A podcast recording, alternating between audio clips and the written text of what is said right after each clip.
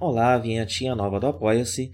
Uh, a gente ainda está na nossa meta de 300 reais, é uma meta de equipamentos. A ideia é que tudo que exceder o valor da primeira meta, a gente vai juntar, né? E uh, quando tiver dinheiro suficiente, começar a comprar os equipamentos. A gente está começando a chegar aí no, no momento em que talvez dê para comprar o primeiro microfone ou algo do tipo.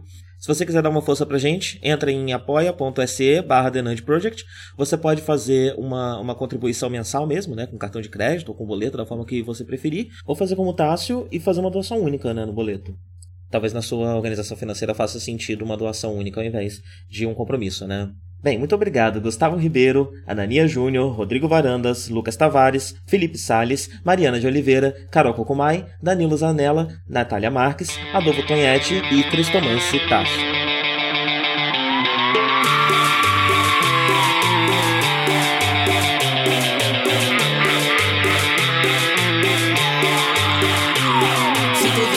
cumbia, yo digo tú dices cumbia, yo digo queer si tú dices cumbia, yo digo queer si tú dices cumbia, yo digo cumbia queer. En el principio fue loop y luego yo bailo, soy la chica esa rara del calendário. Aí eu acho que agora tá. Aí, o que, que aconteceu? A gente tava gravando e tava passando um candome aqui na frente. Que o a gente não gosta bastante de batuca. Não sei se já rolou uma candome em algum outro podcast, acho que ainda não, né? Ah, acho que a gente falou assim. É. E eles passam na rua e fazem uma barulheira. E esse microfone que eu descobri que quanto mais barulho de fundo ele tá fazendo, maior a captação dele. E aí por isso tá ficando estouradaço. Agora está um pouco menos estourado. Mas ainda é estourado. Ainda estourado, porém menos. Mais parecido com o normal. A gente sente muito pelos ouvintes, mas eles sabem que isso aqui é um podcast caseiro. É isso aí, é parte da nossa identidade, né? Feito apenas por amor. Sim, ele é feito com amor, inclusive. Com amor. Com amor. É a única matéria-prima dos meus podcasts. É Imagina amor. os. Diversos tipos de amor. Os jovens nerds devem odiar fazer aquele bagulho hoje em dia. Faz eu tempo, odiaria. é. De vez em quando eu abro, tá Eu tendo te- uns o temas. Azagal eu acho que odeia desde a primeira vez que ele É participou. verdade, coitado. A gente reclama desse pessoal, mas você tem que ver que eles estão carregando uma cruz, né? Sim. Pois é. Como é que você tá? Ah, Tudo bem com você? Poxa, médio. Médio. A gente vai dar um pulinho no Brasil. E isso talvez dê um certo trabalho, talvez seja ruim. É possível que seja chovendo durante todo o período da nossa viagem. Mas vai ser bom, né? Por outro lado, mas vai ser ruim. É. Pra mim já tá sendo ruim desde o começo do mês. As desde que a passagem foi coxinhas. comprada, eu estou sofrendo. As coxinhas e pastéis que eu vou comer já não me convencem mais, viu? É, ah, não, nossa, acabou de falar, já deu. é, é. Eu gosto bastante de comer, né? Não, eu gosto, Eu gosto também. bastante eu, de comer. eu considero uma apreciadora. Eu estou mas- louco há 25 dias por causa dessa viagem. Eu ainda acho que compensa. Não, eu também acho que compensa. Eu só. Ah, sei lá. sei lá. Comer esfirra, Não é mais igual. deliciosa. 25 dias atrás funcionava melhor pra me animar. É, é. Mas estamos lá, estamos quase lá. Meu plano está dando certo. Vai ser ótimo. Sim, por enquanto está tudo bem. Você pretende publicar antes da gente viajar? Eu vou tentar. É, justamente por ter passado o mês inteirinho. Bota um doido. feitiço pra ninguém botar mal agora no voo. Tá. Pode deixar. É, não sei. Como a gente já conclui que muito provavelmente todas as suas ex escutam seus podcasts, né? Um beijo, gente. Mas ninguém vai querer me fazer mal, gente. Tanto tempo. Por que, que alguém vai querer? Esse pessoal que vende amarração e feitiço tá vivendo de alguma coisa, né? Tá. Tá vivendo de alguma coisa. Não Sim, sei, eu suponho. Com certeza. Você já quer responder pergunta? Não quero, não. Eu abri aqui e acabei me desconcentrando por ter aberto o, o iPad. Ah, que filho da puta, né? Eu peço perdão. Arrumou um Inclusive, celular pra enfiar a cara. uma, na verdade, tem uma outra coisa que tá acontecendo. Precisamos conversar aqui. Ah, de por ter novo dado- esse estourado. Por ter dado. Não, esquece estourado. Mas por ter dado problema técnico no começo, é, eu acabei tomando muitas rédeas do podcast e estou rosteando esse podcast. Não sei se você reparou. E eu percebi que eu roubei o seu bastão. Toma, você que é host do podcast. Eu vou comer esse bastão se não tiver sair da minha frente. Toma. Toma conta aí. Senão eu vou ficar inventando história. Tá bom, e você, como está? Cansado. Horrores de cansado. Cansado, exausto, horrores. exausto, exausto. Eu trabalhei nos primeiros 20 dias do mês, tudo que eu trabalho normalmente no mês inteiro, pra poder ficar tranquilo no final do mês, sem, enfim, me causar qualquer espécie de problema. Você simplesmente decidiu que vai tirar 10 dias de férias. Exatamente. Pra poder tirar 10 dias de férias, eu trabalhei esses 10 dias diluído nos outros 20, né? Que passaram. Sim, sim, um privilégio, né? É. E- Esse é o bom PJ, é o PJ como as pessoas acham que é. Sim, sim. Eu acho que é como meu irmão Reaça achava que era PJ na cabeça dele, porque ele foi concursado a vida inteira. É, né? nunca antes aconteceu de, É. de ter remotamente parecido com isso. E a maior parte dos lugares que eu trabalhei eu era PJ. Então, É, não, não é a vida de ninguém. Um Pois é. Muito bom. é, é tipo um freela, né? Só que é um freela que É, tipo um Só empresário, pra ter uma né? eu tenho alguém que cuida de mim, eu não preciso ficar correndo atrás de cliente, nem sei lá, matando clientes, porque é a única coisa que eu conseguiria fazer, eu acho. Sim. Eu, eu, eu e clientes, eh, clientes têm reações alérgicas perto de mim. E eu tenho reações alérgicas. Isso é muito de sincero, eles estão pagando o programador pra mentir pra eles. Sim, sim, exatamente. Inclusive, eu estive pensando demais, como na minha profissão, se não tivesse as pessoas responsáveis por mentir, ia cortar a quantidade de gente pela metade. E os salários que eu caí ser os maiores. Falei. Hoje é o dia do podcast. Aham. Hoje, 21 de outubro, dia do podcast. E nós somos recomendados no dia do É podcast. verdade? Sim, pelo nosso ouvinte Ananias Júnior. Lindo. Gente finíssima, muito saudade. Mas a recomendação aparentemente é um meme que as pessoas tiram prints do- dos podcasts que, ela que elas gostam. Certo. E aí não dá pra gente ir lá stalkear, ver se mais alguém. É, porque é um print, né? É um ficar print, é uma imagem, não dá pra sabe dar. da Ananias, porque a Ananias é praticamente amigo pessoal nosso, né? É, eu acho, eu É, então, considero. pois é. considero problema dele. Então, é, também considero, mas não, não, não foi consultado. Eu consulto as pessoas pra saber se elas são minhas amigas. É por isso que eu não, não tive muitos amigos na vida adulta, porque é esquisito fazer isso na vida adulta, Com né? licença. É, você é meu amigo? Tem algumas pessoas A que. gente falou disso já no podcast, Falou. com relação aos nossos amigos daqui, que falaram, não, a gente é amigo sim, é, a partir de agora a gente É verdade, é verdade. A Então, gente já era amigo antes. Ananias tá aí a deixa pra confirmar se você é nosso amigo. Só pra gente saber. Se não quiser, não precisa. Sim, é, é, uma, é uma deixa, uma oportunidade que Mas eu tô dando. Mas a oportunidade a pessoa aproveita se quiser. Mas você deve ter Isso muito. vamos conseguir. Você deve ter muitos amigos unilaterais. Tipo ouvintes. Claro, Que claro. você é o único amigo. Sim. Um abraço a todos eles. E, e sou amigo de vocês também. Sim, todo ouvinte já trocou ideia comigo, gosto de todo mundo. Os, os ouvintes, é o único ouvinte que, sei lá, quando já aconteceu de trocar ideia com o ouvinte e não gostar, é, ele foi expulso. Nossa! Eu infernizei a vida dele. Tinha umas coisas que eu fazia que hoje em dia acho que eu não faço mais, né? Eu acho que não, não acontece mais isso, não. tipo, chamar o ouvinte de pau pequeno. Eu, fiz isso, né? É verdade, isso aconteceu. Pode ou não ter Num dado acontecido. momento. Eu já fiz coisas horríveis, gente. Nossa. E, e as coisas que eu fazia antes do podcast, então vocês não imaginam. Na adolescência, enfim, inferno que eu era. É... E hoje em dia eu não faço mais essas coisas. Mas a única vez que troquei ideia com o ouvinte e não gostei, é, ele saiu vazado, porque não aguentou. Ele se autocancelou, podemos dizer. Se né? autocancelou, se autocancelou, sim. Aí, A foi... gente também pode dizer que todo cancelamento é voluntário. né? Aí o pessoal se autocancelou junto porque a gente tava privando a liberdade de expressão. Não, é verdade, César é escroto mesmo. Todo direito a pessoa parar de ouvir o podcast. Claro, fique à vontade. Eu tô muito longe, né? É, agora você ficou longe demais. Ao invés de estourar, vai. longe demais. Sim. Longe demais. Sim. É, mas hoje privamos menos, até porque hoje as pessoas opinam menos. A gente vai fazer uma sessão, você que está ouvindo ainda, a gente vai fazer no, no final uma sessão com as músicas. Eu pedi recomendação de músicas, chegaram algumas. Se eu pulei alguma, me perdoem. É só voltar depois e a gente rever. Bom, um comentário sobre o podcast passado foi nossa amiga Jack. O podcast passado, não sei se todos ouviram. Espero que não. Espero que nunca mais ouçam nenhum também. Espero não ter nenhum ouvinte. É verdade. Já pensou ficar famoso, que nem a Laurinha Lero? Nossa, já pensou? Um dia você tá suave na sua vida, no outro dia você é Você Laurinha fica Lero. tranquilo, você tá comigo, eu sou imune à fama. Graças a Deus. Parabéns, inclusive. É o que eu queria. Eu queria ter muito dinheiro pra comprar imunidade à fama. Gente, o dia que eu ficar famoso, eu vou achar que aconteceu alguma coisa. Eu vou fazer uma macumba pra reverter, porque. Provavelmente vai ser no, Tem alguma coisa na errada. página policial. Capaz. Preso anarquista autista. Anarquista que agora há pouco estava celebrando como as pessoas opinam menos hoje em dia. um exemplo. Rodrigo Varandas nos perguntou: Vocês têm alguma tradição para outubro como mês do horror? Quais seus filmes, livros ou outros tipos de arte de terror?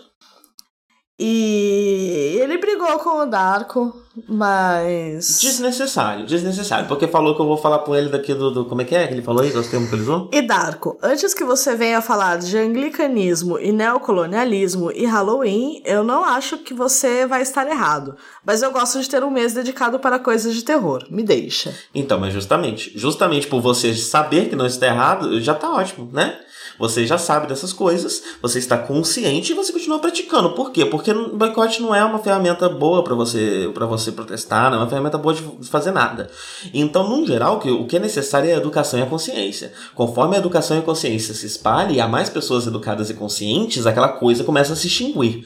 Mas a pessoa simplesmente parar como forma de protesto é, pode até servir dependendo da situação, mas não é. E, e pior de tudo, o pior de tudo, o que realmente me incomoda não é nem a pessoa escolher parar como forma de protesto, mas o fato de ser cobrado como uma espécie de, de, de cobrança moral, que é moral que a pessoa faça aquilo, né? Que a pessoa sabote aquele negócio para ela não concordar. Essa é a atitude moral a ser feita. E essa não é. é, Por quê? Por que, que tá cobrando outras pessoas? Por que, que outras pessoas estão sendo cobradas e não as autoridades, não quem tá acima, e não quem realmente tem que estar sendo cobrado e não quem realmente tem que estar sendo derrubado? Agora você vai falar pro Rodrigo Varandas que não é com ele que você está bravo. Eu não estou bravo com você, Rodrigo Varandas. Inclusive, eu não estou bravo. Eu não estou bravo. É que eu acho que eu já falei isso da última vez também. Não, tudo bem. É necessário um Não, tranquilo. Respira, respira, respira, respira. O Halloween é um feriado religioso. Eu não acho que tenha nada demais qualquer pessoa comemorar o feriado religioso de qualquer religião. É, inclusive as fechadas, aquela coisa toda, eu não ligo pra isso. E quanto mais os feriados das religiões de branco mesmo, tem que comemorar mesmo, então fique à vontade.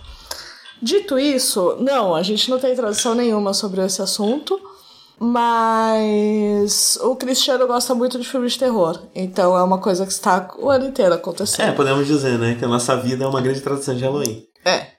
Mas esse ano eu senti até vontade de botar a decoração na casa, Ah, fazer é? um negocinho assim, sim. Mas é que com a viagem e tal, eu me distraí com, com, Uhum. com essas outras coisas e a gente vai passar o Halloween em São Paulo, né? É verdade? Eu queria dar uma festa de Halloween. Ah, eu não sabia. Sim. um dia. Ter vontade. Ah, um dia. Achei que você estava já pensando agora na viagem. Ah, talvez agora na viagem, mas agora na viagem eu queria fazer menos coisas. Aham. Eu queria fazer o mínimo de coisas. Eu queria, eu queria ir pra São Paulo, ir pra nossa casa em São Paulo, ficar fazendo carinho nos nossos gatos que ficaram na nossa casa em São Ai, Paulo, Sim, saudades. deitada no meu quarto que eu planejei em São Paulo. Gostoso também, saudades. Sim, meu quarto maravilhoso, lindo. Eu ia ficar deitada, abraçada num gatinho, o, o que quisesse ficar abraçado comigo. E lá, só. Entendi. existindo, quietinha no meu 15 quarto, na minha assim. cama. Aquele foi meu quarto por 15 anos, né? Uhum. 12 anos, sei lá, alguma quantidade de anos grande. Eu tenho dificuldade com passagem do tempo. É uma coisa misteriosa pra mim. Uma quantidade de anos, qualquer. Muitos anos. Eu que planejei, eu que amava aquele quarto. Não, a gente que reformou ele, né? Você Sim. planejou e a gente foi sim, eu planejei. lindo. Sim, eu planejei, orcei.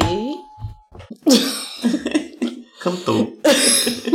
Eu planejei, orcei.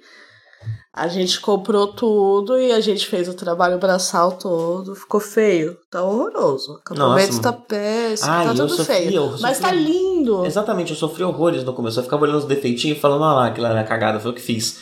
E aí depois eu comecei a pensar. Estamos há 10 meses na Argentina. Eu lembro das manchinhas Você vai. Viu? Sim. Viu? E fora que aqui você aprende que, que não precisa. Que é, que ninguém o, tá se importando. O acabamento. Na verdade, ter feito tudo isso no, no meu quarto me fez perceber que a maioria das pessoas não está se importando.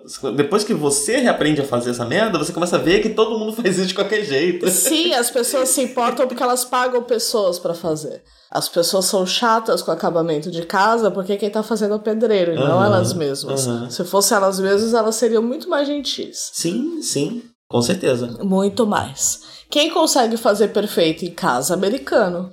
Que americano tem um rio de dinheiro e ele lá, né? entra lá. Você encaixa. Não, ele entra lá numa loja gigantesca que ele vai ter dinheiro pra comprar as coisas que vende nessa loja gigantesca. Tudo é barato. Queria muito morar um tempo nos Estados Unidos. muito, muito, muito. Deve ser muito legal. Primeira vez que eu tive essa sensação quando... Nadando em consumo. Primeira vez que, que eu tive essa sensação foi quando você me mostrou aquele vídeo que era de hacks pra se usar extension rods. Sim. E eles tratando aquilo como se fosse a coisa mais comum e cotidiana que todo mundo tem de monte em casa. Dá pra comprar em posto de gasolina E eu lá. não conhecia o conceito. Sim. Sim. Eu não- nem sabia que tinha esse produto. Não, tem receita do Pinterest que é assim: você compra isso aqui, aí isso aqui, isso aqui. E aí você mistura os três e faz. Não tem nenhum dos três pra vender nem no Brasil, nem aqui na Argentina. E são coisas feitas, são, tecnologias misteriosas que se você for comprar, você vai comprar na Amazon, vai sair uma fortuna. Aham. Uma coisa que é assim, aquelas bolinhas pra fazer cobertor pesado pra autista. Sim. Eu já sim. pensei em costurar um, mas o, o negócio legal de fazer é com essas bolinhas, porque se você usa uma coisa orgânica, pode ser que dê bicho, Uhum. pode É, acontecer é alguma coisa grandão, assim. né? É, é. Ai, e vai usar uma muita quantidade, né? E aí tem que. O, o ideal é usar umas pedrinhas que são de acrílico, que são próprias pra isso. Então elas são macias e tal, e elas são assépticas, são antialérgicas, são a coisa toda. Só importando. Você vai importar um bagulho que é feito pra ser pesado? Sim. o quão idiota é você pagar frete no. no literal pezinho. Sim. O que, que a gente precisa fazer? A gente precisa descobrir qual é o país mais próximo que tem isso. Aí, aí quando a gente tiver um carro, a gente faz uma road trip até esse país pra ir lá buscar. O país mais perto que tem isso são os Estados Unidos. Sério? Ah, eu acho que sim. Caramba. Hum. Ah, eu acho que sim. Acho Mas- que não dá pra é nenhum doido. lugar aqui é lá. fazer um... Mas é legal fazer um road trip nos Estados Unidos. É legal, é legal. A gente pega um avião, desce em qualquer lugar e vai de carro até o outro lado. Coisa de jardinagem lá é uma loucura também. Fazer móvel. Uhum. E é ótimo. E todos eles aprendem várias coisas na adolescência, né? Sim, sim. Como montar móvel, como cortar Que aqui coisa. também parece ser relativamente mais comum do que no Brasil. Tem essa impressão. Sim, mas é porque aqui tem o Tacher, né? Delta Share, sim. É um. São cursinhos rápidos, oficinas de arte, de, de coisas. E tem o tempo inteiro pela cidade inteira, de todos os tipos, de todos os preços. Tem de graça, tem de tudo. Sim, sim. Normalmente tem profissão para tem promoção ou 100% de gratuidade para idosos, né? Tá bem legal, os velhinhos. Os velhinhos têm coisa para fazer o dia inteirinho. Tem. E ainda tem desconto no supermercado Que é muito também. importante, né? Eu acho que essa é uma das principais, uma das coisas mais importantes. Manter as crianças e os velhos entretidos. Isso é muito importante. Eu tô falando sério, isso é muito importante. O que o mundo precisa é crochê e Peppa Pig. Isso é muito importante. E é bom que eles se entretêm uns aos outros também. A amizade de velho e criança é uma das coisas mais top que tem. Pois é. E aí todos os velhos, né? Obviamente. E todas as crianças, obviamente. No livro do Marcelo, Marcelo Ferlin, nosso amigo, tem um, um livro chamado Quero Dançar Até as Vacas Voltarem do Pasto. Muito bom. Está à venda na Amazon. Ele diz que o livro é sobre um pacto sexual entre os adolescentes e os velhos. Uhum. Que, que os adultos não sabem que esse pacto está acontecendo. Não sei em que contexto ele falou sobre isso, sobre Eu, eu que ele não, falou essa frase sobre o livro, mas Ah. foi alguma coisa no medium dele. a minha intenção não é manter as crianças entretidas dessa forma. Tomara, Não era essa exatamente, exatamente isso que eu tava pensando. eu Mas sim, espero. entendi. eu também não. mas eu falei da amizade, aí eu lembrei que também tem essa outra opção de aspecto. A gente falou no último episódio que o, o incesto é uma tradição brasileira, né? Um aspecto cultural brasileiro. E estamos voltando de leve a esse assunto. Mas eu queria comentar, eu separei aqui na forma de uma pergunta, um comentário de nossa amiga Jack Dantas. Um beijo, minha linda. Dizendo que tem o filme do começo ao fim, dirigido pelo Luiz Abranches, que realmente tem essa temática mesmo. São, são dois, dois meninos meio-irmãos e eles namoram e isso não é um problema. Colheita Maldita também é sobre incesto, não é? Colheita Maldita? Hum. Eu tenho quase certeza que tem em Colheita Maldita. Não me lembro. Eu tenho quase certeza. Você quer constar? Eu tô confundindo o nome? Será? Eu tô confundindo o nome do filme. Não é? É Psicose? Colheita... Não, é, é um filme brasileiro. Ah! Chamada Colheita, Colheita Maldita, é um filme Não, não é. Colheita. Abril despedaçado? Não é. Hum. Colheita algo. O quatrilho. Bem, eu sei lá, é um filme baseado num livro. tá. Eu me interessei muito por esse livro, muito por esse filme, uma época da minha Sério? vida. Hoje em dia eu não lembro nada. Eu descobri que a minha professora favorita do ensino médio, ela tinha feito a tese de conclusão do curso dela sobre esse livro. Colheita? Que livro é esse? Eu queria fazer um filme assim, continuar falando. Eu queria fazer um filme do Bom Criolo. É uma história gay brasileira escrita no século XIX. É um dos poucos romances gays que tem no Brasil. Tem o Ateneu, né? Mas acho que hoje, hoje em dia fica bom. E é um assunto de mar, que nem o Moby Dick. Não tem Bem, nenhum filme de colheita. Tem sim. Como é que é o assunto Tem um filme desse filme? incesto. Procurei Colheita Incesto, filme brasileiro. Incesto em filmes brasileiros. Filme pornô brasileiro completo. Filme Vixe. Incesto às Panteras. X-Videos, eu fiz. A... É, você não pensou muito bem nas palavras que você usou, eu acho. Estou tipicamente bêbada. Do começo ao fim, sangue azul. Romance incestuoso com imagens ousadas e roteiro previsível. Você já usou incestuoso e ousada no lugar de previsível? Podia ter procurado uma palavra mais.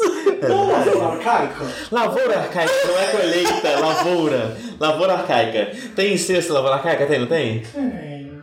Tem? Lavoura arcaica, é esse mesmo. É esse mesmo. Foi a minha obsessão por três ou quatro Colheita meses. pra lavoura não é tão distante, vai. É, não, tudo E bem. é, viu? Aí depois, aí depois vem um aditivo. E quando eu falei abril despedaçado, o filme que estava na minha cabeça era Lavoura Arca- Arcaica. Eu só errei o filme. Era lavoura arcaica, sempre. E eu ficava pensando, mas o único filme que eu conheço que fala de colheita é o Abril Despedaçado. Aí eu pensava, mas ele não tem nem no nome. Por que esse abril? Abril é época de colheita? Sim. Bom, Sangue Azul é um filme de 2014, brasileiro. Com incesto. Sim, e diz que tem um Aquietude também, que o diretor diz que não é sobre incesto, não. Ah, sim. É, é tipo Digimon, mas ao contrário. Sabe que o Mamoru Hosoda fala? Os irmãos se odeiam? Não, Digimon? o, o Mamoru, ninguém nunca tinha pensado nisso, mas o Mamoru Hosoda um dia falou que o episódio de Digimon que ele dirigiu, que é mostrando Tai e Akari crianças, ele pensou como um romance. E que era sobre o romance, ela era a esposa ciumenta, umas coisas assim. certo. E isso foi falado, tipo, na época da série, lá pra 98, 99, porém foi descoberto pela internet só em 2015, sei lá. Sim. As pessoas, alguém tinha um artbook lá, leu e tal, a revista antiga, e todo mundo falou do assunto, do incesto em Digimon. E aí eu, é o. Coitado do japonês, né? É. Ah, oh, É um problema claro de tradução. Sim. Ele claramente estava falando de, de como ele, sei lá, montou o roteiro, a metáfora. Sim, sim, sim. Não, na pior das hipóteses, tava botando um Freud ali, né? É, um Sim. um negócio assim, imagino. Compreendo. O K-pop tem muito esse problema, né? De tradução. Parece que o idol fulano falou não sei o quê. Aí 15 minutos depois aparece, não, gente, essa pessoa só foi mal alfabetizada em coreano. O que ele falou foi não sei o que lá. E no fandom do Supernatural tem muita informação que vem das convenções, né? E a convenção é uma gritaria, uma falação. Tem, um, tem a convenção que o Sam veio pro Rio de Janeiro, que é uma barulheira sem fim, não dá pra entender nada do que acontece, nada, porque as meninas cariocas estão gritando do começo ao fim de todos os vídeos, por ele está belíssimo. Belíssimo. Ah, eu lembro, ele tá lindo nessa época. Ele tá é lindo, ele é tá lindo. Ele tá com o melhor cabelo. Foi antes dele emagrecer pra caralho, né? Teve uma época que ele ficou magro pra cacete. Teve uma época que ele ficou magro, teve uma época que ele ficou bobadaço Sim, monstro. Sim. Também não sim. é. Também não é legal. Mas ele tá bem forte. Enfim, e ele tá com a camisa bonita. Tava calor, provavelmente. que eu tava falando? A gritaria. Ah, Gritaria. então. Aí aparece um vídeo. Aí as moças que são do chip do Diego Castiel escutam uma coisa diferente Uhum. das moças que chipam os irmãos. Tipo, elas simplesmente ouvem. Já pensou se eles propositalmente escolhem as palavras pra poder agradar os dois chips? Acho que não, viu? Acho que não precisa. Elas se agradam ou se desagradam sozinhas. Mas eu já vi, tipo, o mesmo gift set com outra legenda. Simplesmente. Elas escutaram coisas diferentes, legendaram coisas diferentes. E cada um deles tem 15 mil Tem duas compartilhamentos. realidades ao mesmo tempo, né? Sim. Tem duas realidades ao mesmo tempo, loucura. Loucura, né? Loucura. Isso acontece com cenas da série também. Com cenas da série? Com cenas As cenas da da série. série. Você encontra o roteiro na internet, você encontra. Não, não. Por exemplo, o episódio tal. O, o final da quinta temporada. Eu postei que o final da quinta temporada tinha sido muito romântico. Aham. E eu taguei como incest. Aham. Foi reblogado por uma menina que chipa o Dico Castiel. E ela estava falando de Dico Castiel. E ela achou que eu estava falando que o episódio era muito romântico. Do Entendi, do entendi. Eu não vi nenhum romance. Em alguns episódios eu vejo. Eu não sou. Sim, a gente tava até assistindo o primeiro dessa última temporada, né? A gente É. falou ali e tal. Não, eles têm um filho, né? Aham, sim. É, é, é nítido. Mas às vezes não. E esse é um dos casos que não, não, não achei. não, não concordo, mas se você quiser, você vai lá, você acredita no que você quiser. É uma obra aberta. Sim. O autor está morto. Eu tô morta também. A minha. Nasci assim. Não, então, quando eu falo. Se o autor tá morto, imagina eu, né? Sim, sim, com certeza. Isso, isso com certeza. Inclusive, se qualquer pessoa está ouvindo as coisas que eu falo nesses podcasts, tudo que eu gravo falando das coisas tudo, e interpreta de outro jeito, revise, por que não? Tem que interpretar igual você. Não, não, não, não, não. Interprete o que eu faço, né? O que eu, eu estou sempre me colocando nessa posição, de que eu também estou morto. Não precisa acreditar em você. Não precisa acreditar em mim, exatamente, sempre. O live de ouvir e mexe não, não, não, não acredita em mim. Às vezes quando você escuta o podcast, você vê que ele tá. ele tá aham, lá vai, Mike. Falando esses negócios aí, aham. Façam mesmo se vocês tiverem vontade. Agora, se não tiverem, vem comigo. Escuta aí, brisa aí. Eu sou um pouco cansada. Então vou passar uma pergunta que vai ser mais, Ok, mais longa pra você. ok. Vamos já falar de autismo? Vamos, estou sempre pronto. Darko, como está, como está sendo ser autista em outro país? Queria saber se te afetou da mesma forma, se você tem tido menos crises ou crises diferentes das que tinha no Brasil, etc. Quem fez essa pergunta foi a Nath. Um beijo, Nath. Nossa, uma linda, adoro. Outra que eu considero minha amiga, se quiser confirmar aí. Não, a Nath é sua amiga. né? É minha amiga? Não. Aham, É minha amiga. Obrigado pela confirmação. pois bem. É difícil. É difícil identificar. Na verdade, o que é mais difícil nessa, pergunta, nessa pergunta para mim é identificar o que que é, seria sobre o país, né? Seria sobre a mudança de país. Porque assim, eu quando fui. Eu comecei a ter. Eu já tinha crises na adolescência, já tinha crises na infância, é, mas elas eram mais menos frequentes, né? É, e eu só percebi realmente que eu tinha essa característica, que isso era uma coisa que realmente acontecia comigo, eu só percebi que não era natural você, sei lá, quando tá muito nervoso, entrar no banheiro e dar um soco na sua cabeça. É, eu só percebi que isso não era uma coisa que realmente acontecia com todo mundo é, quando eu comecei a ter muitas. E que foi quando eu me mudei para São Paulo. Porque pela primeira vez eu tava por minha conta, né? Enfim, até então eu tinha, eu sempre tive pais muito presentes e tal. Eu fui bem jovem, fui com 21 anos lá, né? Pra São Paulo. É, e antes disso, meu pai e minha mãe sempre estavam muito lá e sempre cuidavam de muitas coisas por mim que eu nem percebia que isso estava sendo cuidado, né? É, e aí, quando eu tive que me virar sozinho, tive que realmente existir enquanto um adulto que, que não tem ninguém para cuidar dele, é, eu comecei a me sobrecarregar demais, ainda mais que fui para São Paulo, que é uma cidade enorme, é, e, e me vi de Campos, que não é uma cidade muito grande, né? Então também era uma outra realidade, a quantidade de linhas de ônibus que tinham, a dificuldade para você ir de um ponto para o outro, era, foi toda uma coisa é, que eu tive que me adaptar e que, para falar a verdade, eu nunca me adaptei realmente, né? São Paulo não é uma cidade muito amigável com, com autistas. É, mas de qualquer forma. Então eu tinha muitas crises e percebi que eu tive muitas crises nesse momento. Uh, e aí eu fui, enfim, aprendendo sobre mim, aprendendo sobre o meu funcionamento, aprendendo sobre as crises, né? E aprendendo a como evitá-las, como perceber que elas estão vindo bem antes delas virem. É, aprender uma coisa que, enfim, não sei se é assim para todo mundo, mas num geral, uma crise é inevitável. Existe um momento que é bem longe do momento da crise mesmo, que quando se atravessa, a crise vai vir. E aí é uma questão de transformar essa crise, né? É, como eu falei, no, no, geral, o meu primeiro instinto sempre foi ter crises violentas contra mim mesmo. É, a partir do momento que eu comecei a identificar esse tipo de coisa, eu comecei a conseguir jogar essa, essa vazão de energia que eu precisava botar para fora para outras coisas, né? para outras formas. É, e no geral, a mais pacífica e mais tranquila é, e que me agrada mais é a do choro. Se eu conseguir começar a chorar compulsivamente, eu consigo muitas vezes botar a crise para fora. É, então, no geral, essas eram as minhas crises em São Paulo.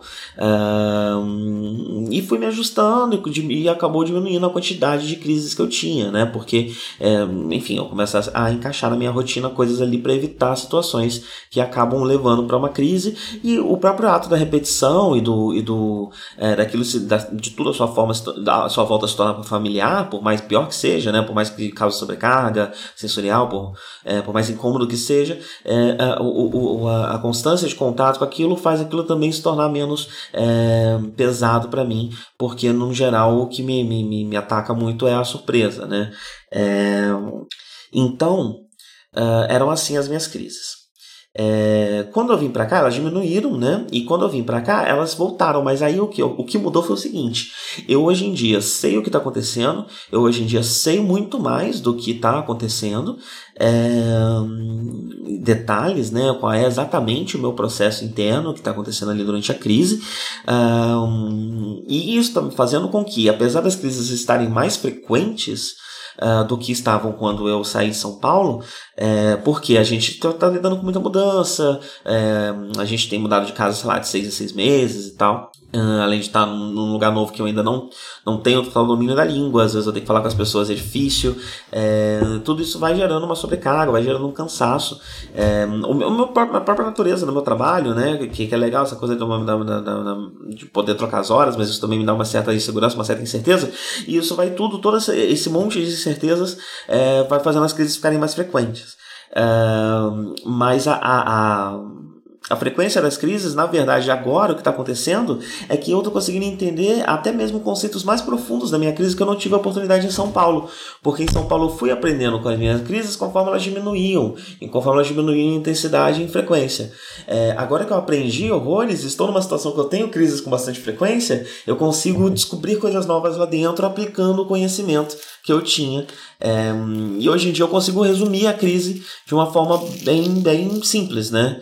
Eu acho que a maioria das minhas crises se resume ao seguinte: eu por uma dificuldade no contato com o exterior e com a leitura do exterior e também por uma dificuldade de pensar em desdobramentos para situações, ao mesmo tempo que eu me sobrecarrego porque eu começo a ficar muito ansioso e começo a desdobrar diversas possibilidades dentro da minha cabeça numa tentativa de achar a forma mais ajustada de agir dentro é, daquela situação. Imagino, na, na, na, minha opinião, isso acaba vindo por conta de uma, de uma censura do pensar autista, né? Enquanto eu estou crescendo, enquanto eu sou em, em, tanto por, por, por amigos em, em, colégio fazendo bullying, quanto pela própria família, dependendo do como for, é, essa censura vai surgindo é, e vai fazendo eu me preocupar cada vez mais com como me expresso e como me contato com os outros, o que é ótimo, porque por um lado, porque me permite, é, enfim, viver funcionalmente no capitalismo, é, em arrumar emprego, fazer essas coisas todas por conta disso, né? É, mesmo, é, eu sou muito bom em passar, porque eu sempre fui muito cobrado em passar.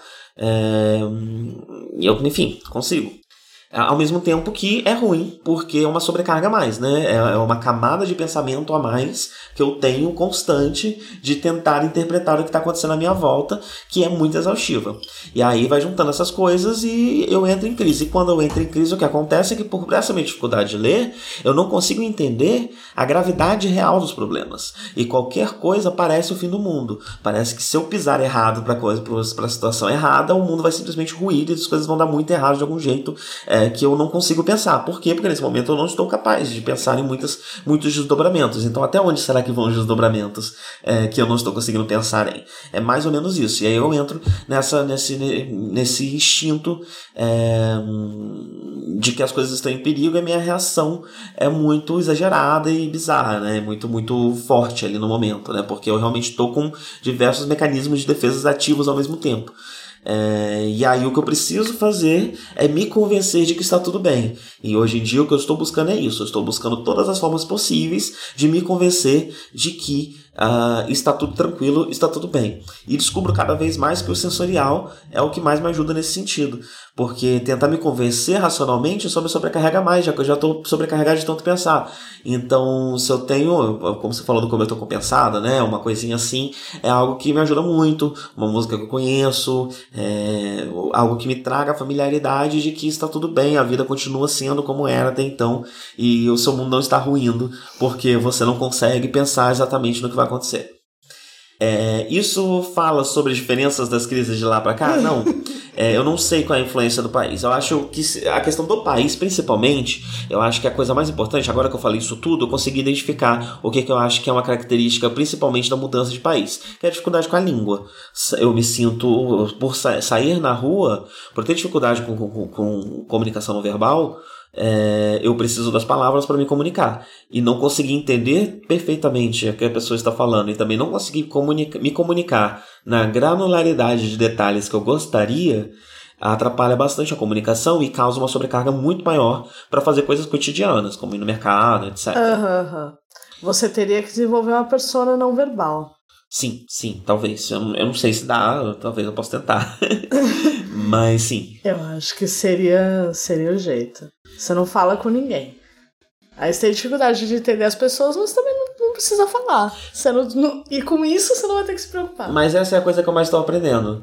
Eu, eu é, é, muito dessa, dessa, dessa ansiedade, né, desse desgaste, vem de uma ansiedade em passar, né? Por ter sido tão treinado em passar, eu acho que é minha obrigação parecer neurotípico o máximo que eu conseguir. É, então, e não é. E eu não preciso. E se eu não consigo falar, fazer o quê? Eu não consigo falar. Ué, tem gente que não consegue falar. Sim. E segue em frente. você vai bater em todo mundo que você encontra que não consegue falar? Pois é, então eu penso demais nisso. E eu tenho cada vez mais me aceitado, tenho cada vez mais aceitado a minha deficiência, né? E aceitado realmente que algumas coisas eu preciso ter paciência comigo mesmo. Senão eu vou só me atropelar o tempo inteiro. E eu tô muito nesse momento é, é pouco sobre a mudança de lá para cá, mas eu acabei falando de uma mudança que eu passei do passado pro futuro. e eu acho que já, já deve fazer algum, algum, algum contraponto aí, talvez algum sentido. Já faz. Porque... Eu falei demais sobre a minha vida, eu falei sem filtro. Você falou que você. Falou como se estivesse na terapia. Mas fora isso, tudo bem. Falei sem filtro, foi suave? Tem que cortar alguma coisa, prestar atenção na edição. Ah, não, mandou, não consigo ouvir o Drunk Report pelo celular. Ajuda, desculpa, não, mas você deu muito pouco detalhe. E você é um anon. A gente não sabe como te ajudar. Sim, a gente tá nessa comunicação lenta, parece que a gente tá trocando cartas. Agora você vai ter que falar de novo a pergunta. Então, assim, o que, que eu recomendo? Aguardamos seu mensageiro com notícias. Sim. Se você conseguir ouvir, né? Sim, é um problema. A, a única notícia que a gente pode receber é boa. É, enfim. Mas assim, chama no Twitter, né? Talvez seja um pouco mais rápido a gente descobrir o que tá acontecendo e tentar te ajudar. Porque ninguém mais falou desse problema, eu testei, tá normal pra mim. Tá normal, tá tudo bem, tem tudo de outro jeito. Que é a recomendação sempre sobre qualquer problema técnico. Então, alguém perguntou, alguém fez uma pergunta aqui, ó. Eu vou responder o meu lado dessa questão aí na pergunta de Anon. Anon perguntou: Sei que o Live não participa, só que amo ele e a parte dele no último foi foda. Realmente foi muito engraçado. Recebemos outros feedbacks de pessoas que apreciaram muito a, a imitação dele do Bolsonaro. Ele já foi avisado disso, ficou bastante contente. Para só não falar do live, ela também perguntou como estamos. Estamos ótimos, nunca estivemos melhor, mas ainda tá ruim. Para ficar excelente, ainda tem um longo caminho. Mas tá melhor do que nunca. A Nou também perguntou: viver na Argentina é muito diferente de viver no Brasil? E também disse: amo você e a Adri também, só não o live. S2. É... Muito obrigada, Anon. Também te amo, provavelmente. Não só o live, né? Não só não o live. Eu li errado. Você falou, na verdade, ela dizer que não é só o live que ela gosta. Eu amo você É, é também, não só o A live. gente só definiu o gênero. Eu escolhi um gênero, o anão ele é Entendi. não binário. Entendi. E não, o que, o que, o que ela, ela tava dizendo é que gosta do live e não é só do live que ela gosta, gosta da gente também. Isso, muito obrigada, que bom. Eu não sei o jeito que você disse, mas era isso que ela tá querendo dizer. Sim, eu também me, confundi. É ruim, né, esse programa, eu vou beber mais. Viver na Argentina é muito diferente de viver no Brasil, não. É praticamente a mesma cultura. Eu vou te falar que eu imagino que que eu imagino que quase qualquer lugar vai ser mais diferente do que a Argentina é do Brasil. Dito isso, tem suas diferenças e são diferenças que eu considero praticamente todas positivas. Tem muito pouco que eu olho pra cá, olho pro Brasil e falo, não, o Brasil tá melhor nisso aí. Porque o Brasil tá melhor aqui, tá, tá mais bem localizado. Temos mais calor, tem praia. Mas de resto, as pessoas aqui vivem muito melhor e são muito mais tranquilas e são muito mais felizes. E as pessoas aqui são muito mais foda-se. É isso que a gente tem aprendido, eu acho. Eu acho que esse é o meu lado da questão. É viável aqui você viver do jeito que você quer e fazer as coisas que você quer do jeito que você quer. Perfeito. No Brasil, existe uma cobrança muito grande de que você faça X, faça Y. E não é uma coisa só, sei lá, de, de, de, de gente escrota, não é uma coisa de bolsominion, não é uma coisa de É, crente. cultura geral, né? Não, todo mundo. Uhum. O pessoal do ativismo, o pessoal te- sempre insistindo que você precisa viver de um jeito, viver de outro. Eu acho que nós encontramos amigos entre pessoas que, que têm um pensamento muito independente, mas a, a pessoa média, a pessoa básica, hum, não tá muito interessado em, em relaxar. E também não quer que ninguém relaxe. Ah. O argentino não. O argentino está relaxadíssimo. E eu acho que essa é a principal diferença. É isso que a gente mais consegue de. De diferente aqui que a gente não conseguia em São Paulo é ter um pouco mais de paz para fazer as coisas do jeito que a gente gosta de fazer e viver do jeito que a gente gosta de viver, porque a gente não tá muito pouco preocupado. Ele vai te tratar do jeito que ele quer e ele vai fazer o que ele quer, e é ótimo, porque aí você pode também fazer o que você quer. Sim. São sim, todos livres. sim. O que a gente não a gosta... quantidade de, de, de gente que a gente já viu trocando de calça em lugares públicos Sim. aqui, homens e mulheres trocando de calça em lugares públicos, numa cidade que não tem nem praia, não tem nem nada. e dentro dos estabelecimentos comerciais, dentro de casa, na rua. Fala. É... Não, eu ia comentar só que o argentino não gosta muito que você saia meio maltrapilho na rua.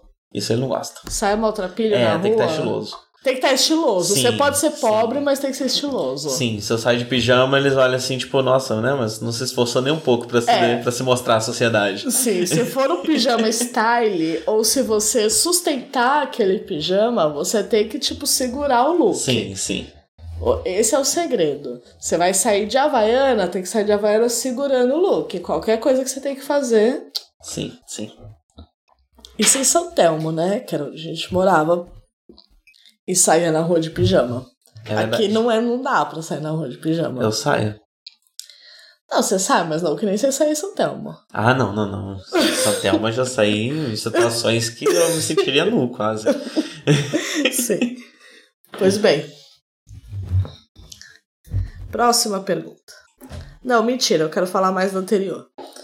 Aqui se comem muitas coisas igual no Brasil, as pessoas bebem cerveja, é tudo igual no Brasil. E tem uma coisa também. Só que elas estão mais tranquilas, elas batem bola no parque, elas fumam muito mais maconha, elas estão muito mais suaves. É isso que eu almejo, a suavidade. E eu acho que essa é a influência da mudança de país nas suas crises.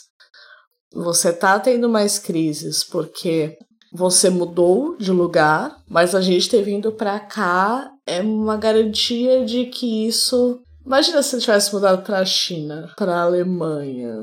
Não, pra Alemanha nem tanto, né? Mas pra um lugar completamente diferente. Uma ilha no meio do, do, do, nada. Imaginei o que, que tem. Não é pior?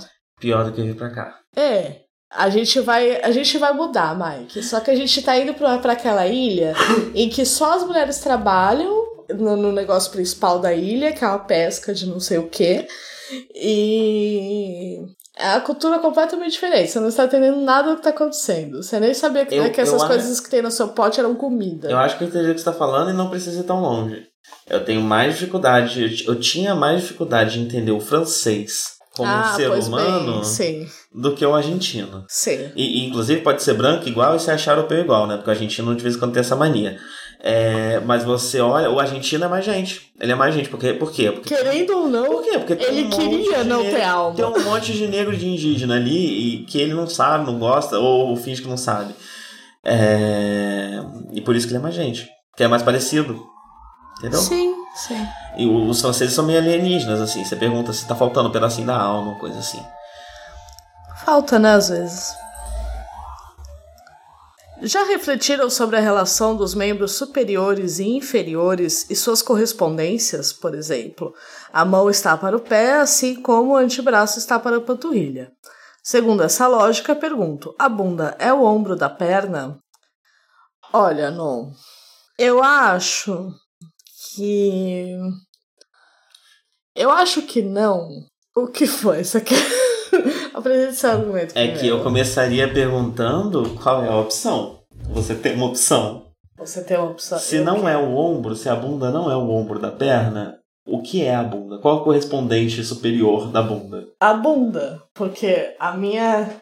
A bunda é a fronteira, zona neutra. A bunda. Não, então. Pensa assim. Se você se sustenta no seu corpo só nos seus ombros, com todo o resto, pensa numa yoga. Você tá completamente, o seu apoio tá ser quase 100% no ombro, você tá com a cabeça dobradinha, papapá, que o- os braços estão dando alguma sustentação, mas você tá retão. Aham. Principal, você tá de pé, você não tá sentado. Enquanto se você estiver deitado no chão, porém com as pernas levantadas, você tá muito mais sentado. Entendeu? Entendi. o que coloca a bunda num lugar bastante central da percepção do corpo humano? É. Com certeza, né? O final da coluna, né? Uhum. É toda uma coisa importante. Você me convenceu. Você me convenceu. É, eu Muito obrigada. Eu prefiro ter alguém pra discordar. Eu prefiro que venha primeiro. Eu sou melhor da, da antítese do que na tese. As minhas teses às vezes são meio furadas, mas você me dá um. É, Você me convenceu, mas porque eu não conseguia pensar em qualquer outra perspectiva que não fosse apresentada. Você me convenceu, você apresentou uma que faz bastante sentido. Então a bunda é a bunda. A bunda é a bunda. A bunda de baixo é a bunda de cima, que é a Sim, mesma bunda. Porque a bunda é redonda. Por isso? Por que que por isso? Porque a bunda é redonda, então ela de baixo é a de cima, tal qual nas coisas redondas. Isso aqui. Ah, entendi, entendi, entendi. Eu arrumei uma roda. Nossa, talvez tenha feito um barulho horroroso. não sei, Dá mas. pra cortar, dá pra diminuir. Promeceu também. Eu tenho muita fé na edição. Nossa, não sei porquê. o negócio que eu vou passar contra gosto, porque você exigiu. Mas eu tomo cuidado, porque. É, talvez. Claro que você toma. Se você faz as coisas que seus chefes escroto quer que você faça, É verdade. as coisas que eu peço.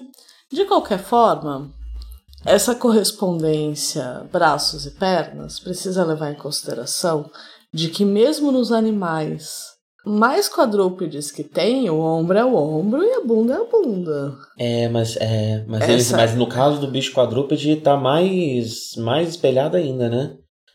É. Tá, mas o ombro é o ombro, a bunda, a é a bunda é a bunda. bunda. Sim. O braço é a perna, podem ser correlacionados, eu concordo. Mas Aham. aonde eles terminam faz muita diferença se vai dar numa cabeça ou se vai dar no nada. Entendi. Se vai dar na coluna. Se vai dar no começo ou no final da coluna, Aham. eu diria. Aham. Porque aí chega a cabeça, então sempre é diferente. Sim, a coluna é importantíssima, né? Pra sustentação do corpo humano. Sim.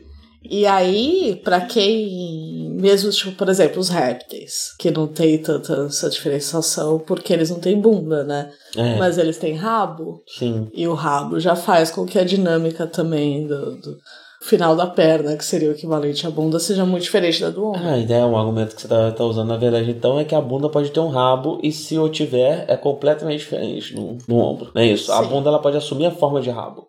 E se ela A assume. bunda é o rabo, né? A bunda é o rabo, sim. Mas é porque a, a nossa bunda é um rabo que senta, porque ela é um, é um rabo de primata. Aham. A do réptil é uma bunda que não senta. Não senta, serve só pra dar tapa na cara de vacilão.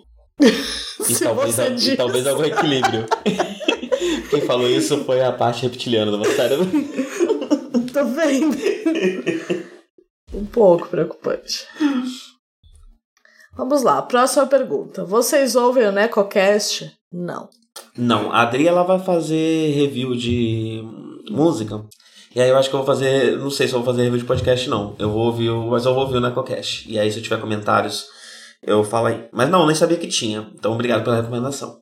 Sim, muito obrigada por ter mandado uma pergunta. A Nou perguntou: exercício. Não sei quem que solicitou exercício, mas.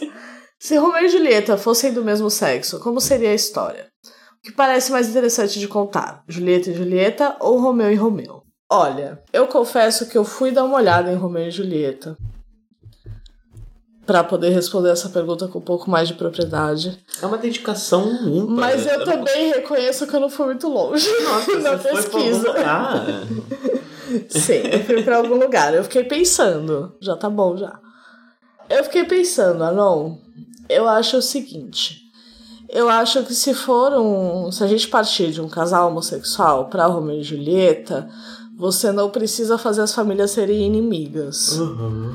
Você já tem um conflito per se. Você pode usar um casamento arranjado. Esse amor já tem um motivo pra ser proibido, né? É, se já tem um motivo pra ser proibido, Uhum. você não precisa acrescentar essa questão.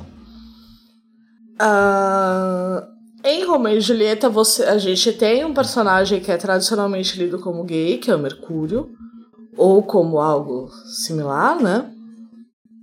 Que é o Mercúrio, ele é mostrado como apaixonado pelo Romeu, tem, tem toda uma, uma série de questões com relação ao personagem. Temos uma série de, de questões com relação ao próprio Shakespeare, né? Uhum. que aparentemente era bissexual, embora não simplesmente a gente não saiba o suficiente para poder falar nada sobre nenhum assunto com relação a ele. Embora muita gente goste de trazer questões tipo, ah, Shakespeare não existia, na verdade Shakespeare era 400 pessoas, isso é bobagem. Aham. Tinha um maluco, tinha um cara lá, e o cara lá realmente era o cara, e faz sentido, você consegue traçar nas peças é, similaridades o suficiente, não, que é não essa tem esse mistério aí. Existem algumas peças que são misteriosas, que são atribuídas a, Aham. que aí varia dentre elas quais são mais. Bom, eu estou falando demais sobre um assunto que sei pouco, então eu vou voltar para a pergunta. Certo. É... Julieta e Julieta ou Romeu e Romeu. O Romeu, ele é um descontrolado, né? Ele é uma pessoa simplesmente desesperada. A Julieta também é descontrolada, com certeza, com certeza. Mas eu acho que Julieta e Julieta têm chance delas saírem vivas. No final. Uhum. Enquanto Romeu e Romeu, com certeza, o final vai ser igualzinho daí pra pior. Certo. Porque se você pega o... Todos os homens nessa peça são over the top, né? E fazem coisas. As mulheres de vez em quando são sensatas e tal. As, as meninas, né, digamos. O que foi? eu sei. Eu tenho uma pergunta pra te fazer. É, Então, se a gente tá falando de Romeu e Julieta, é além da, da questão do- da, da rivalidade, né, do motivo pelo qual o homodelismo é proibido, um outro ponto muito importante é o ponto da morte, como você tocou. sim. Você acha que a morte, no caso de um casal de homens ou no caso de um casal de mulheres, pode ter significâncias diferentes, significados diferentes, pode ter é, profundidades diferentes? O que, que você acharia mais interessante nesse sentido? Aham. Olha. Eu estou, sem querer, vendo como fez a pergunta Romeu, Romeu, Julieta e Julieta. Eu estava pensando num self-cest, né? Eu estava Ah. pensando em você duplica os personagens. Não era essa a ideia, eu imagino. Acho que Mas não. se você tiver, tipo. um- A Julieta e a Filomena. Não, e, e O a. Romeu e o- o... o Julieto. O Romeu e o Julieto, ou a Romeia. Eu ia E o propor? Julieta e Jesse, Romeu e James. Ué, Não, eu pensei em dois nomes de língua inglesa, me veio Jesse e James. com certeza, velho. Pois então, o que, que você Hum. acha que seria. Você acha que ser um casal de homens ou um casal de mulher enriquece o final trágico de alguma forma? Talvez até dentro de uma perspectiva histórica que eu não Olha, pense.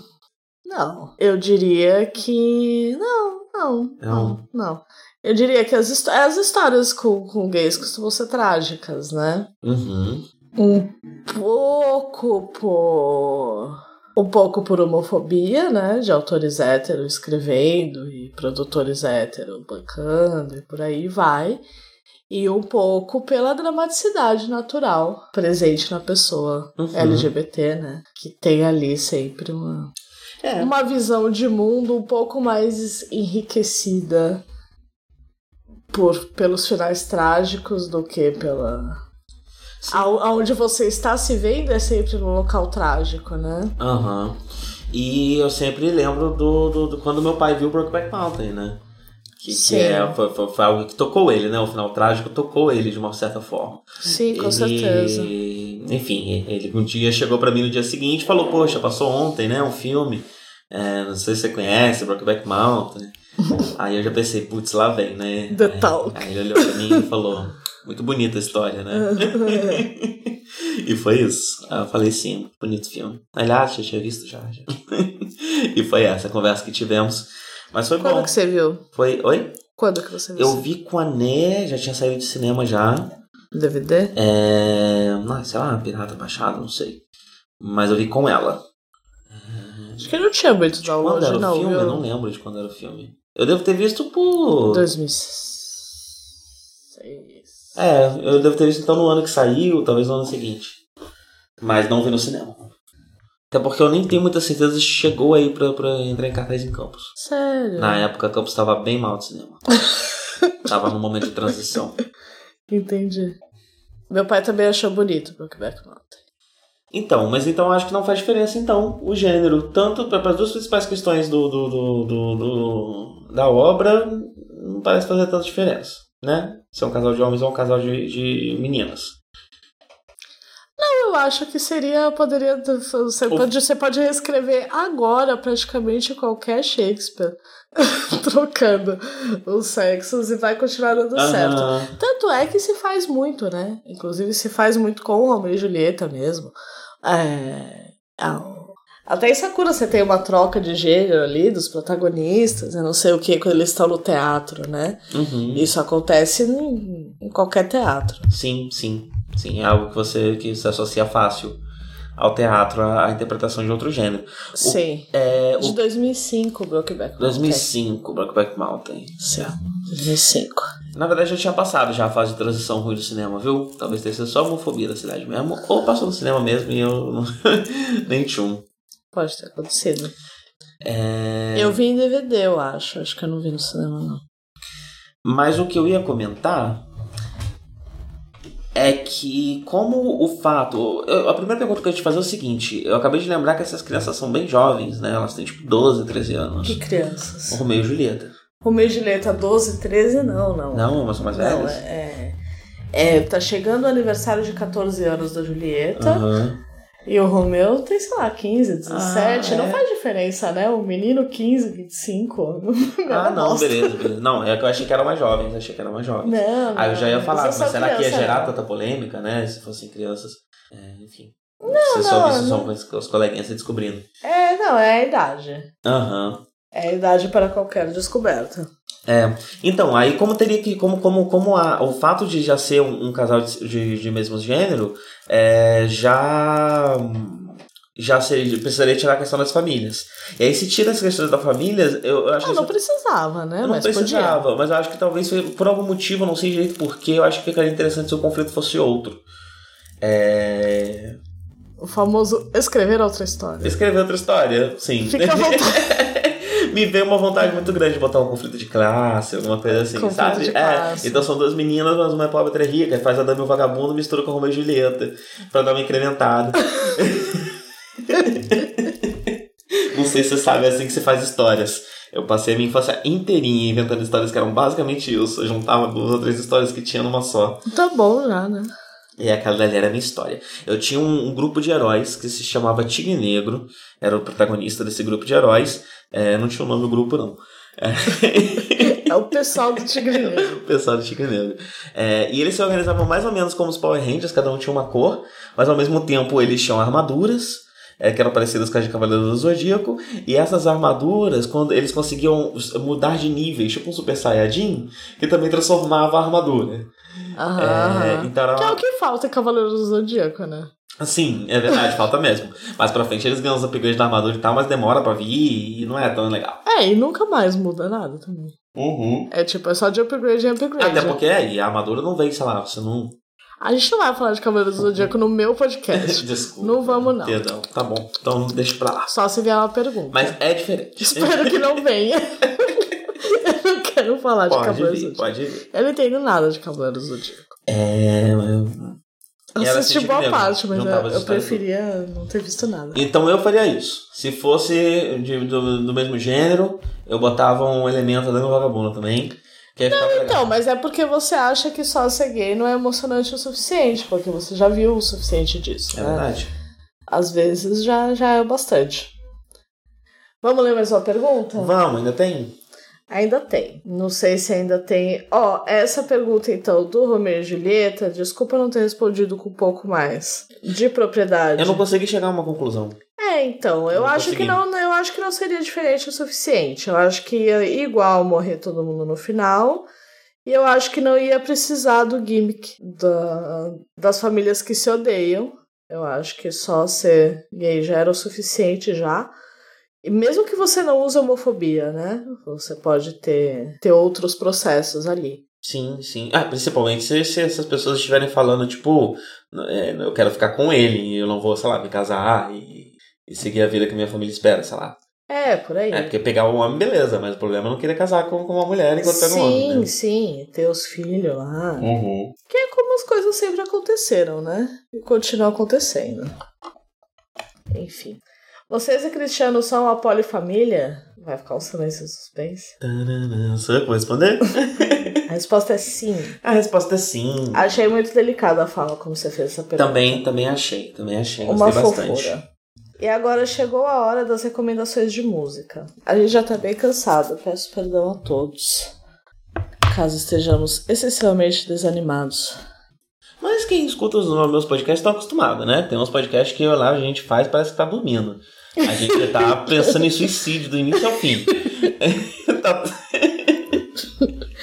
Eu não sei como as pessoas escutam aquilo e ficam animadas. Acontece, acontece às vezes. Acho que ela só escuta e fica desanimada também. Pode ser. Talvez a falta de ânimo não cause uma identificação, inclusive, né? É. São.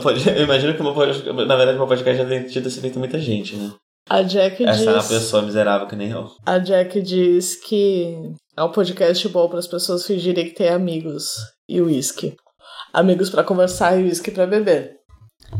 Eu diria que nem sempre os seus amigos vão estar. Grande coisa. É verdade? E às vezes a culpa é do uísque. Tem uns uísques que são mais tristes do que outros. Tem razão. Assim como tem bebidas alcoólicas muito mais tristes do que outras. Você considera que o, talvez o White Horse seja um pouco mais triste que os outros? Tem isso, Não. não. tava tocando música enquanto a gente gravava, que não é uma coisa que costuma acontecer. A música eu acho que tá um pouco alta. Meu coração é vagabundo, samba na ponta do pé.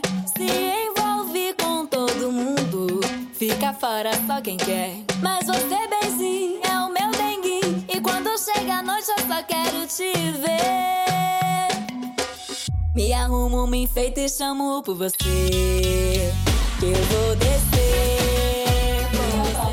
Aí, se a música não tiver suficiente, você bota artificialmente. Ah, é pra botar? Tá bom, bota. É pra botar, pelo menos um, trechinho. Bota, bota. Essa foi a MC Tá, a música Coração Vagabundo de seu disco Rito de Passar. Eu achei interessante, a MC Tá foi recomendação de quem? Mais de uma pessoa recomendou a gente É. visitar. Sim. É, eu acho que quem, quem recomendou foi a Natália. Acho que a Natália recomendou. A E Nath? Isso, a Nath. E a Anne também recomendou a gente. Antes A mesmo da gente ter pedido a recomendação. Ah, olha só. É. Achei bom, legal. Legal, animado. Achei legal que rola um bando, orixá, sempre legal, sempre bom. Essas Eu fotos preciso- do disco são lindas, né? Ela fez um Sim. ensaio vestido de Ansan que é maravilhoso. Sim, a Yansan de boné. Sim. O famoso, o famoso aspecto de Yansan, a Yansan leque. Exatamente, maravilhosa. Que eu vou descer pra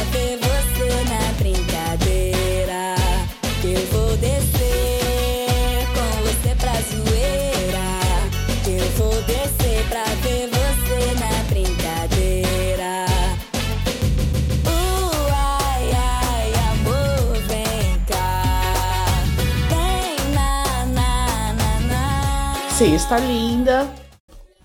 É legal a música. Não é o tipo de coisa que eu costumo ouvir o dia inteiro. Mas é mais culpa minha do que da música. Tá tudo bem com ela. E MC Tá tem essa outra música chamada Valente.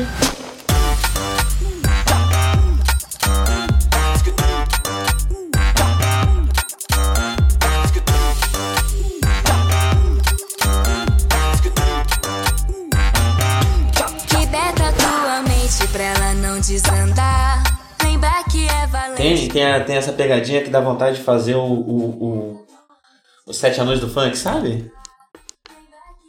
Faz assim os Sete Anões do Funk.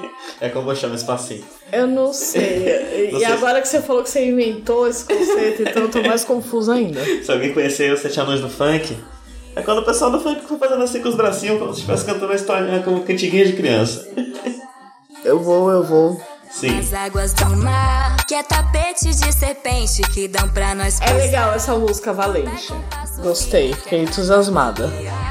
Quem eles pensam que são pra te apontar? Não sabem da tua luta, não entende seu linguajar. Que haja flor no seu caminho e no meu caminhar. Que a felicidade possa estar num olhar. Bota o dedo pro alto e deixa os pés na raiz. No asfalto ou na favela, quem não quer ser feliz? Encontrar bote de ouro no fim do arco-íris. Beber sabedoria, se encontrar pra ser livre. E ela rima feliz com arco-íris, né? Foda-se. muito bom, muito bom. Amei. Às vezes as pessoas ficam muito preocupadas de não fazer algumas. Sim, sim. Também nos foi, nos foi recomendado Keops e Raoni e seu EP Retirante. Casa de areia, sangue de barro, a mão no remo, barco furado, a vida segue, a vida segue.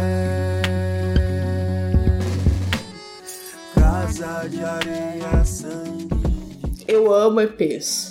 Eu acho que o LP ele tem a quantidade necessária de música. Aham. Simplesmente Pra 10 você, músicas. oito é muito já? Não, eu gosto quando tem muita música, mas eu acho que o artista precisa ter a consciência da qualidade das músicas que ele tem.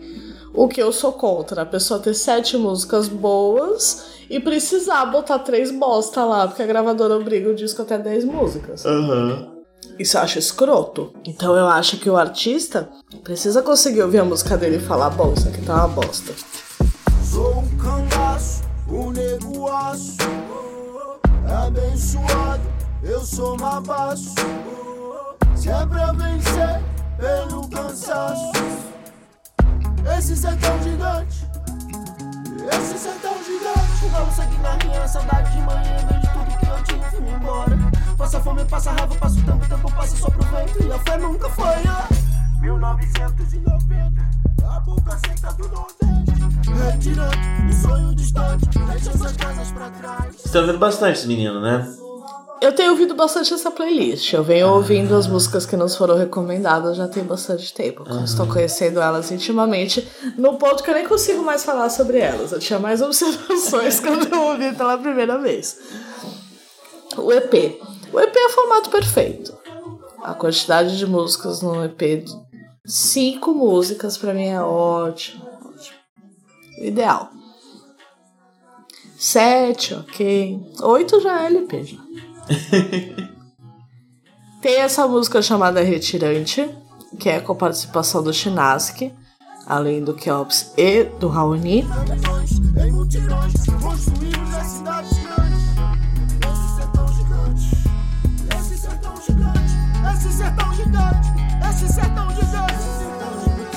Esse sertão gigante, esse sertão gigante, esse sertão gigante, esse sertão gigante, esse sertão gigante, esse sertão gigante, esse sertão gigante, esse sertão gigante. Eu tinha um amigo chamado Raoni, em Rondônia. Era meu, meu amigo índio. Gente, era um, um elenco diverso. Essa música, eu não parei pra ouvir nenhuma das músicas, mas como a gente tá ouvindo, eu tenho ouvido ela vira e mexe, né? E essa música, ela faz uma coisa maravilhosa com esse refrão dela, desse sertão gigante, porque Você acha engraçado o trocadilho? Não, não é só isso não. É, a repetição. mu- Eu não sei exatamente como isso é feito, por que isso é- tem que ser feito nessa música sempre. Mas a repetição muda o sentido da música ao longo da música. Pra mim é sempre esse sertão gigante no começo da música e esse ser tão gigante a partir de um dado momento.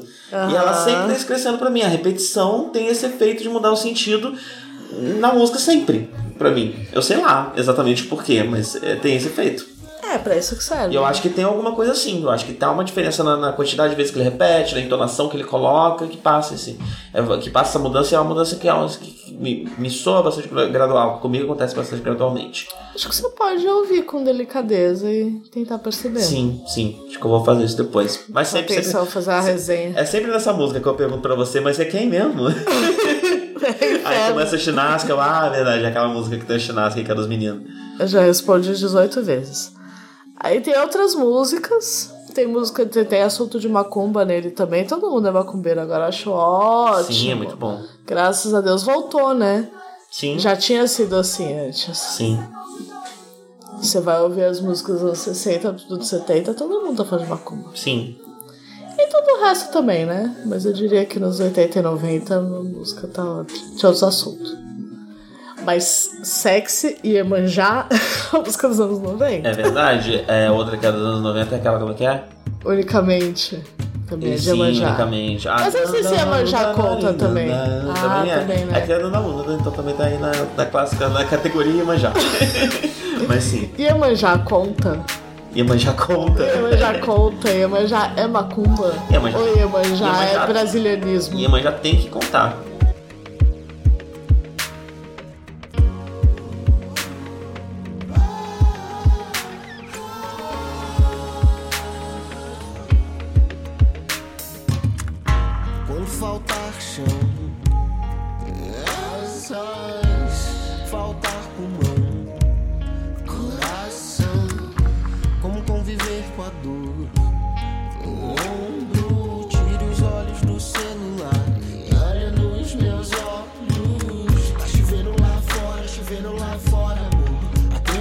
A praga, epidemias e crise. Eu quero morrer, eu quero morrer de amor. O sentimento não é. Tem que contar. Conta pouco, as pessoas contam pouco. Conta um pouco. Sim, é exatamente esse o problema. Aham. Se toda vez que, que, que, que o branco fica da puta tá lá pulando sete ondinhas ele pensar em Iemanjá, ele já vai estar fazendo muito mais Aham. do que ele já faz. Do que ele já faz. Que nada. Pro mundo. É. Então é isso, na verdade, é Iemanjá conta pouco. E por isso que é importante é Iemanjá negra. Acho que é Iemanjá ah. conta branco, conta pouco porque você pensa muito fácil né, em né, Iemanjá branca. Iemanjá ah. negra é necessário para te lembrar quem realmente é Iemanjá. Sei.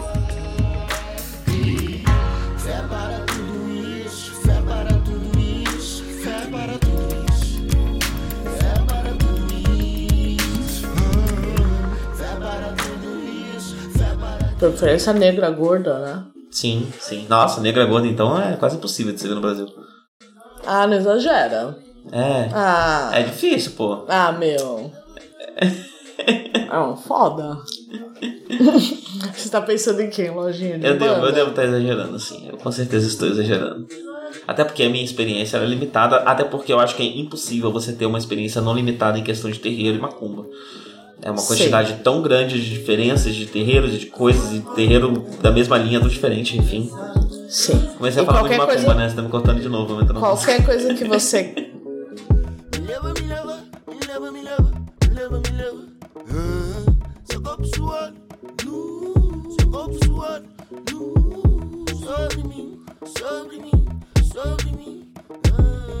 Sobre mim, sobre mim, sobre mim.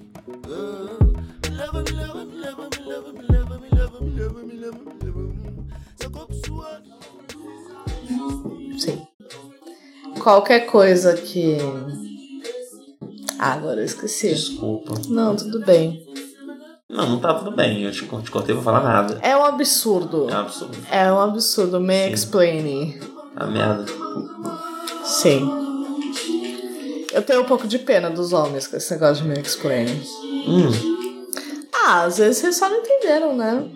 Sim, é, comigo Sim. acontece com muita frequência. Já aconteceu nesse podcast. De vez em quando eu preciso que você volte um pouquinho e me explique com um pouco mais de paciência pra entender o que você falou. Sim, você só repetiu o que eu falei. Você precisa repetir em voz alta. Já me aconteceu de conversar com pessoas que estavam só repetindo o que eu falava em voz um pouco mais alta. E, e é diferente. Uhum. O, o, o me explaining real, quando está acontecendo, real, oficial, ele tem um outro tom. Entendi. O homem só repetiu o que você tá falando, como que quem quer te explicar o que você acabou de dizer, é só burrice. Sim. Sinto muito trazer mais notícias. Mas fale aí dos rapazes. Que rapaz? Raoni Ah, o Raoni. e o outro que esqueci. Essa eu achei mais chata.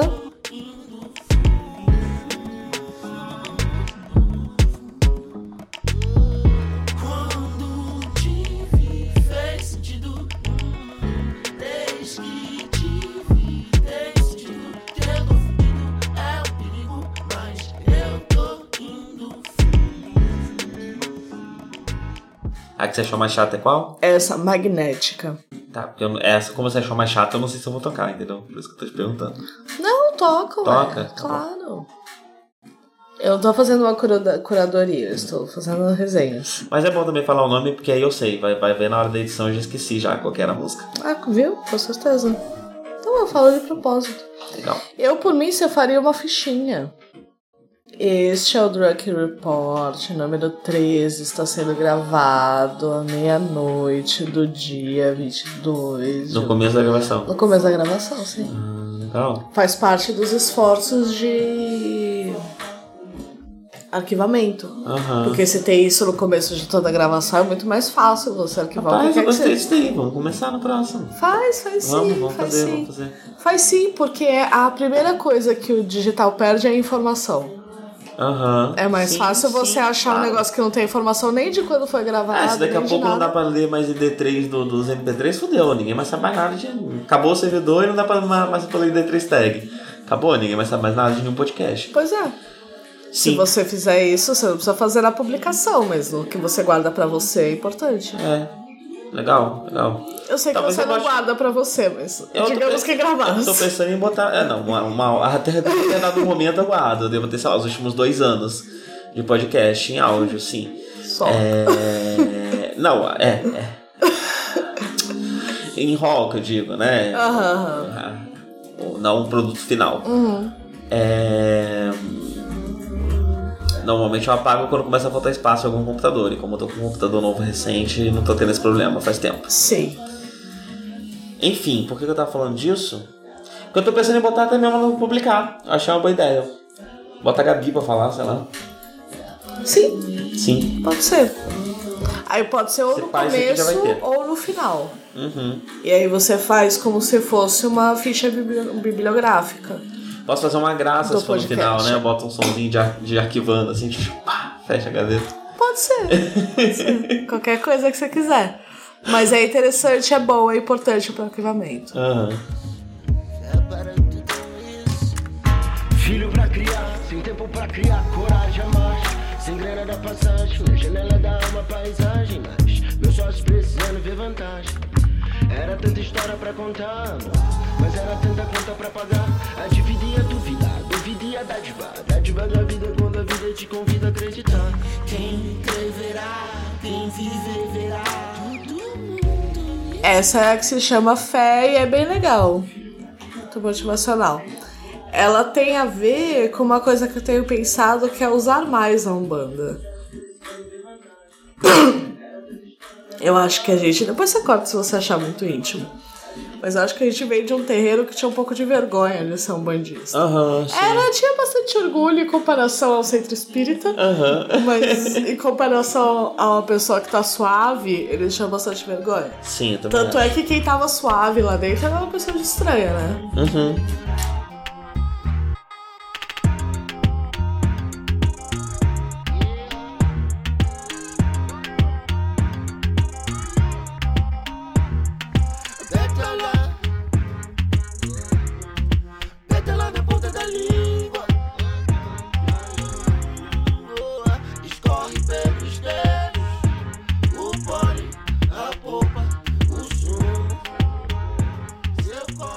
Essa agora que começou foi a pétala, eu não lembro qual é.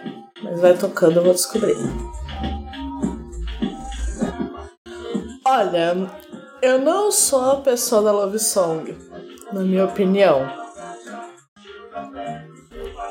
Apesar de ter muito apreciado o primeiro disco de Baco e do Blues, o sexo não é meu assunto favorito no rap. É, também não é o meu, não. É, então. É Eu prefiro interessante, as que fazem de legal. um jeito. É, é esquisito, mas às vezes prefiro as as pessoas que fazem de um jeito escroto, ou sei lá. O Kanye West, quando fala de sexo, é sempre meio engraçado. Ele não gosta muito, parece. Sim. A gente sabe do que, que ele não gosta muito. Abacajá O cheiro da pele do seu paladar Faço dizer que te amo, my love Florescerá Rádio pra viola, manga abacajá O cheiro da pele seu paladar Faço dizer que te amo, my love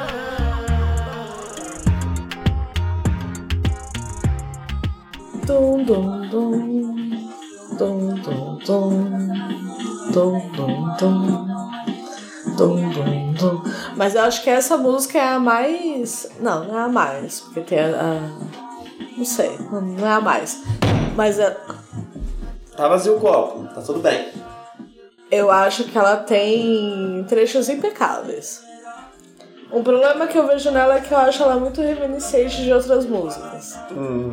Parece com, tipo, um feto abortado de 400 outras bandas. Sim, porque ela tem essa mesma coisa de resgatar uma, uma coisa meio caribenha também, uma coisa meio africana, Mas que é várias muito pessoas moda, fazendo, né? assim. É, então, você liga o rádio só toca esses negócios. Já faz dois anos que só toca reggaeton no rádio. E tanto é que isso foi o que me irritou no segundo disco do Years and Years. Muito reggaeton. Eles estão fazendo um som muito parecido com o que todo mundo tá fazendo. O que é legal. Tipo, é legal o disco, e legal aí, você faz o que você quiser. Banda não é minha. Mas o primeiro disco tem sonoridades mais interessantes, que eu achava mais interessantes. Mesmo onde era mais. Onde era mais inexato, onde era mais. Onde era mais fraco, era mais interessante. Mas eu acho que Essa, essa chama assim. raio. Você acha que é sobre pó? Talvez, não sei, porque eu não sei exatamente onde, exatamente, que, que- quais lugares que o raio é, é, é, é gíria pra cocaína. O coração espanca, o peito impetuoso. Se a pessoa não pensa, o impulso lhe passa a faca. Se a pessoa não come, a pessoa não pensa. Não há estômago que impeça. Eu aprendi recentemente, pedi com Hot Orelha que aparentemente, pelo menos em Minas, é, um, é, um, é uma gíria. Então, sei lá, a gente tem ouvintes de vários lugares, né? Diga aí quem, quem, quem conhece a gíria raio como gíria papó. Que talvez ajude a gente a compreender a, a extensão geográfica. Como é o nome do outro? Keops. Será que tem baseação nessa música? Eu acho que só tem essas duas opções. Ou é cocaína ou é isso. Ou é dois. Será que tem uma relação e a gente que não sabe? Santa Clara. hum. Santa Já Clara vi esse clareou. secretismo, né? Normalmente é Santa Bárbara, mas. Como é que é a música do Santa Clara clareou? Santa Clara clareou, São Domingos amanheceu. Como é? São Domingos Vai chuva, vem sol, vai chuva, vem. Hum. Fome tem prece pronto, é o coração no prato, o prédio ocupado, e fogo fumando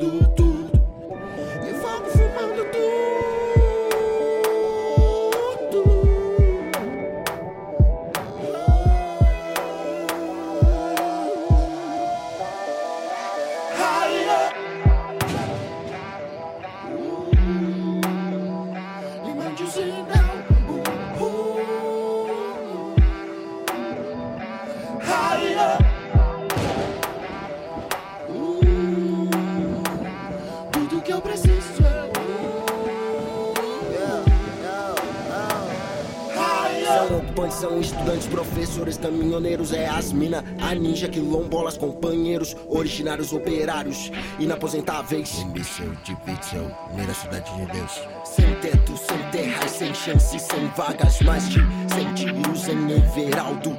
Sem paz, sem cais, sem trampo, sem grana, sem rango a semana. Só me fumando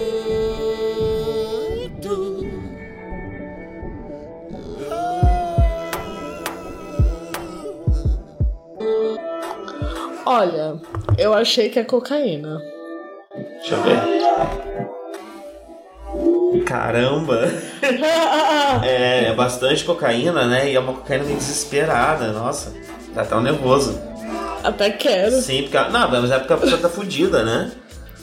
Sim. Essa pessoa tá bem fudida. Sim, ela está prestes a assaltar Tá difícil. pra conseguir pessoa, cocaína. sim. É essa a interpretação que eu faço dessa música. Tá difícil a vida dessa pessoa aí. Tem um cara só na foto. É o Emílio Santiago, só que ao contrário. Ai, que quero ser um cara só.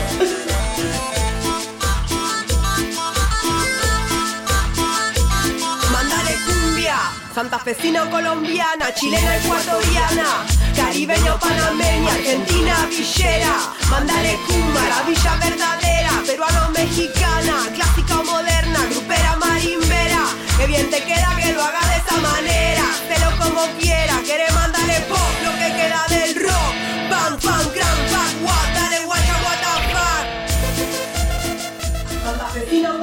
que começou agora é Cumbia Queers. Sugestão de nossos amigos Ana e Rafael. Gostei. Gostei. Essa aí chama Plantala. Ah, É muito bom. O... E a moça tá muito brava. o refrão não chega nunca, é esquisito. Devia ter um refrão aí, na minha opinião. Mas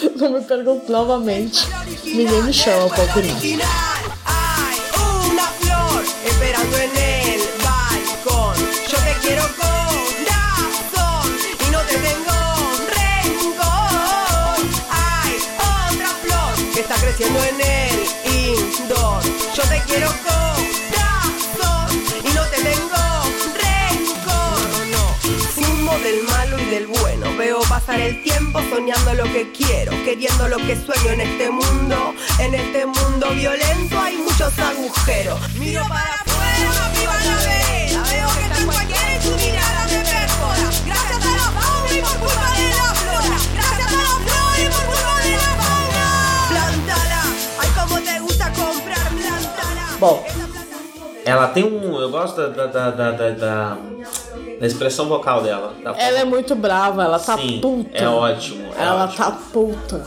E ela tá puta com todo mundo. Sim. E ela tá puta com o governo que proíbe a maconha. Ela tá brava com os maconheiros que não plantam. Ela tá brava com os maconheiros que plantam também. Ela tá brava com ela mesma também. Ela tá brava com a maconha também. Foda-se.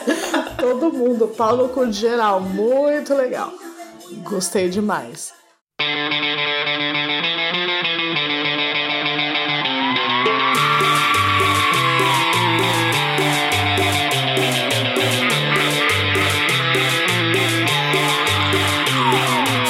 Si cumbia, yo digo queer. Si tú dices cumbia, yo digo queer. Si tú dices cumbia, yo digo queer. Si tú dices cumbia, yo digo cumbia. Se te gusta fumar, fumá-la.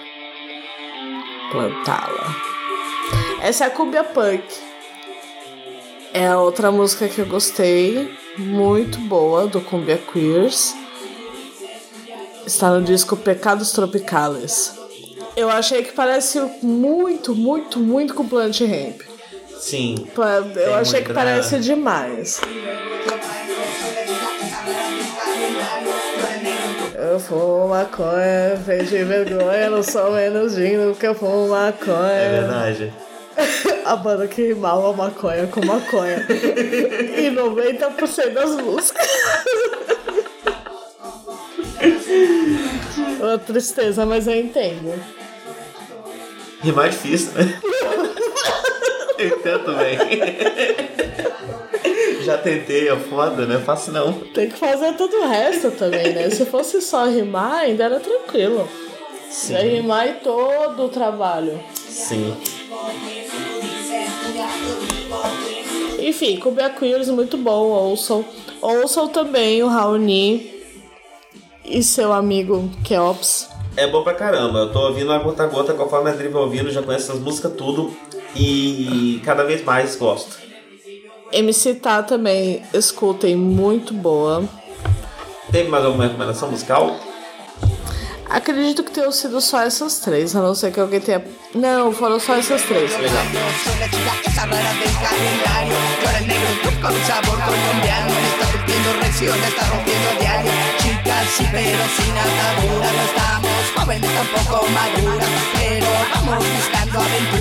Donde nos llamen, estamos seguras. Somos combo internacional. Tomamos verde, tomamos mezcal. Pero sobre todo nos gusta bailar. Vamos a la pista, cumbe va a tocar.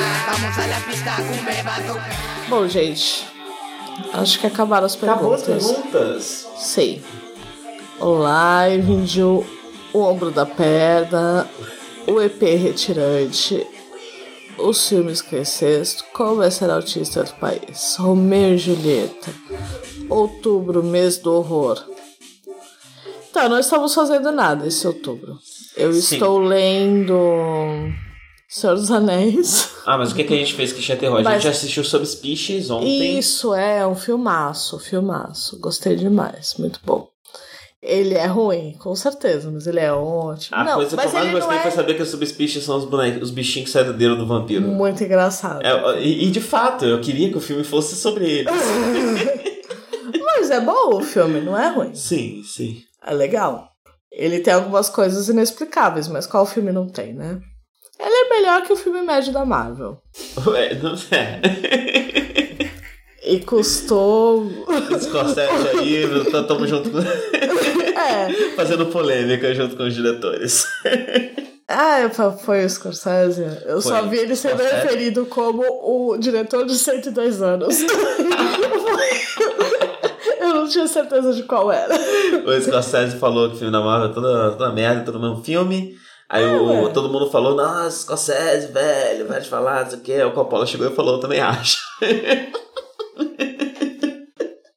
Foi basicamente isso. Eu também acho, pode me botar aí. Eu Olha lá. assisto, eu assisto, mas eu, eu estou indo atrás de uma coisa muito diferente da qual eu vou atrás assistindo um filme do Scorsese. Ah, é, e- é, mas não precisava ser tão bobo, né? Enfim, tive muita sensação com? Coringa. Eu falei disso no podcast do no Nudge sobre o Coringa, né? É, Eu vi o Coringa, tá, não sei o que lá, não sei o que, mas a coisa mais interessante do Coringa é que, teoricamente, qualquer filme de super-herói podia ser aquilo ali. Não precisava se fantasiar de filme arte desse jeito. pra poder falar dos assuntos que eles estão falando ali, gente. Qualquer revistinha, quadrinho que você compra na banca tá falando essas coisas. Sim, também E é acho. isso. Eu venho reclamando disso. Desde. Qual foi a primeira vez que eu reclamei disso? Star Trek 2009. Eu assisti aquele filme e falei: caramba, mas não tem. Tem nem a sustância. não tem uma crítica social, não tem um assunto filosófico. Parece que se botar um negócio desse, o filme vai deixar de ser divertido imediatamente. eu não Sim, consigo entender sendo que só é divertido se tem um negócio desse. Não, mentira, eu acho Star Trek 2009 divertido. Mas é porque ele ainda tem algum estofinho que é o meu amor por Star Trek. Sim. Ele consegue sobreviver porque Tem, tem, aonde... tem umas coisas que é assim, sim. E o fato que eu assisti esse filme, mergulhei em fanfic imediatamente e arrumei uma amizade intimíssima com outras duas pessoas que não estavam fazendo mais nada além de ler fanfic desse filme todos os dias. Eu tenho muito isso com Pokémon. Abaixa esse pé aí. Pokémon tem exatamente esse efeito pra mim. Eu fico vendo as pessoas só falando, nossa, Pokémon Sword vai ser ruim, né? Não vai ter todos os Pokémon. Eu, fico só Eu não consigo olhar pra Pokémon e pensar em termos de bom ou ruim. Aham. Está saindo um jogo novo, ou seja, esse mundo que eu gosto vai se expandir, vai ter criaturas Sei. novas em situações novas, com personagens novos. Tá lindo, não precisa ser bom. Claro, você pode trocar as roupinhas. Não tem esse meme? Você já viu esse Eu meme? não sei que meme é esse. Ai. É alguém que falou que não precisa. Ah, eu acho que começou, eu não tenho certeza, mas acho que começou com um tweet que falava assim: o filme precisa mesmo ser bom. Não basta a gente sentar num lugar escuro. e é isso. É esse o tweet. E aí tem várias versões. Tipo, uma fanfic precisa ser boa, não basta ser pornográfica e grátis. Pois é, pois é. E aí vem. A gente volta, né, pra, pra Marvel, né? Um efeito que o filme da Marvel tem em diversas pessoas, por isso que eles são assim. É.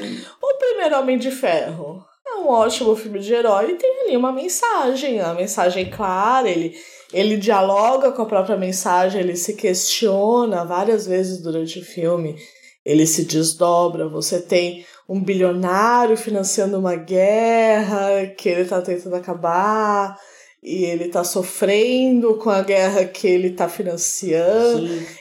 Que é um assunto pelo resto do Homem de Ferro enquanto ele existe, né? E que nunca se resolve. Mais ou Nunca menos, se. né? Enfim, É, ele o terceiro filme meio que morre. resolve, mas ele continua criando os próprios monstros, né? Então, É, então, é ridículo, é ridículo. Mas todos esses filmes são ridículos. Pois é. E aí eu, eu, eu, eu Mas pensando, assim, eu- eles, foram, eles foram piorando muito. eu coloco em xeque até mesmo a questão comercial dentro disso daí, né? Porque se você faz um filme medíocre, é bom agora, né? Enquanto tá no cinema, mas daqui a três anos ninguém vai lembrar desse filme. Então tem poucos filmes da Marvel que a gente lembra, né? A gente lembra de Thor Ragnarok, a gente lembra do- dos filmes que realmente fizeram alguma coisa um pouco mais diferente. É, mas vários deles só passam batido, você esquece que tem. As pessoas que odeiam Thor Ragnarok, gente. Eu acho uma forma tão diferente de pensamento humano. Então você. você eu, por mim, enquanto host, esse podcast já acabou. Já acabou? Não tem interesse de fazer um Eu- nerd eu vou- de Marvel com você. Eu vou só concluir esse raciocínio Por então. favor. É... Esse filme ele poderia ser mais coisa. Ele poderia ser lembrado daqui a 30 anos. Ele poderia continuar sendo vendido daqui a 30 anos. Por que, que não pode? Ele visto em quadrinhos que são. E aí o problema é o quê? É o preço das coisas. É o que inflado o Hollywood. É quando é tão caro, você virou um próprio monstro que não se sustenta. Sim, é como- ridículo. como é parecido quem- com o tráfico de droga, É parecido tráfico com- de arma. Por quê? Porque é parecido com o capitalismo. É isso. Parecido com o É parecido capitalismo. com o capitalismo. sim. E no momento nós nos, nós nos encontramos nesse Smells momento. like capitalism. E a gente se encontra nesse momento do capitalismo. Porque tudo está ruindo, nada se sustenta, tudo é um grande monstro que Sim, tudo é não ruim. tem futuro. Hoje eu me peguei suspirando pela União Soviética, que era ruim, era, mas o pessoal pelo menos estava apreciando balé clássico, xadrez. Tipo, você precisava usar mais de três neurônios e mais de três músculos de seu corpo para ser um cidadão soviético, sabe? Interessante, interessante, uma forma de viver que ah, faz as pessoas alcançarem seu potencial. É. Eu ando tão puto que até a União Soviética, quando eu penso nela, eu sinto raiva. Não, eu sinto raiva Eu também. sinto muita raiva Eu sinto, inclusive, um ódio particular da União Soviética, porque eu acho que ela estragou tudo. eu, acho que, eu acho que a esquerda, eu acho que o marxismo, tipo, perdeu todo o seu argumento. A União Soviética queimou Jogou todo. lixo. Não, jogou no lixo. A filosofia, o, o marxismo morreu na União Soviética. Eles mataram. A gente, quem é marxista precisa entender que está ressuscitando um cadáver. Aham. O que tudo bem, né? A gente ressuscita cadáveres o tempo Claro, inteiro. claro, por da... favor, por favor. A gente ressuscita cadáveres o tempo inteiro ao longo das reticências. E eu tava pensando justamente em religião e magia. Então talvez Não, eu vamos esteja... acabar aqui o podcast que é pra deixar o mistério. Casa de areia, sangue de bar. A mão no remo, o barco furado. A vida segue, a vida segue. Casa de areia, sangue. A mão no remo, e o barco furado. A vida segue. A vida segue. Sou um cangaço, um nego aço. Abençoado, eu sou mabaço. Se é pra vencer pelo cansaço. Esse sertão gigante. Esse sertão seguir na linha, saudade de manhã. Vejo tudo que eu tinha, fui embora. Passa fome, passa raiva, passa o tempo, o tempo passa só pro vento. E a fé nunca foi, ó. 1990, a boca seca do Nordeste. Retirante, um sonho distante, deixa essas casas pra trás.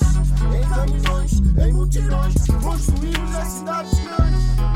Esse sertão gigante, esse sertão gigante, esse sertão gigante, esse sertão gigante, esse sertão gigante, esse sertão gigante, esse sertão gigante, esse sertão gigante, esse sertão gigante, esse sertão gigante, esse sertão gigante, esse sertão gigante, esse sertão gigante, esse sertão gigante, esse sertão gigante, esse sertão gigante, esse sertão gigante, esse sertão gigante, esse sertão gigante.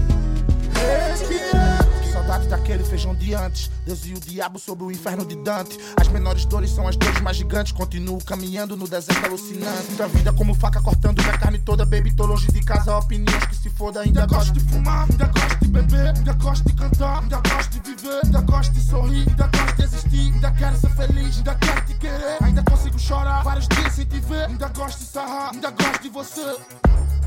Eu nunca mais vi os olhos do meu amor. Talvez um dia vamos se encontrar, talvez não role de acontecer. Hoje à noite vou colar no bar, vou ouvir uns pega até amanhecer. Sinto essa vida como uma folha jogada no bosque das ilusões. Sinto São Paulo como uma bolha, desconhecedor de outros sertões.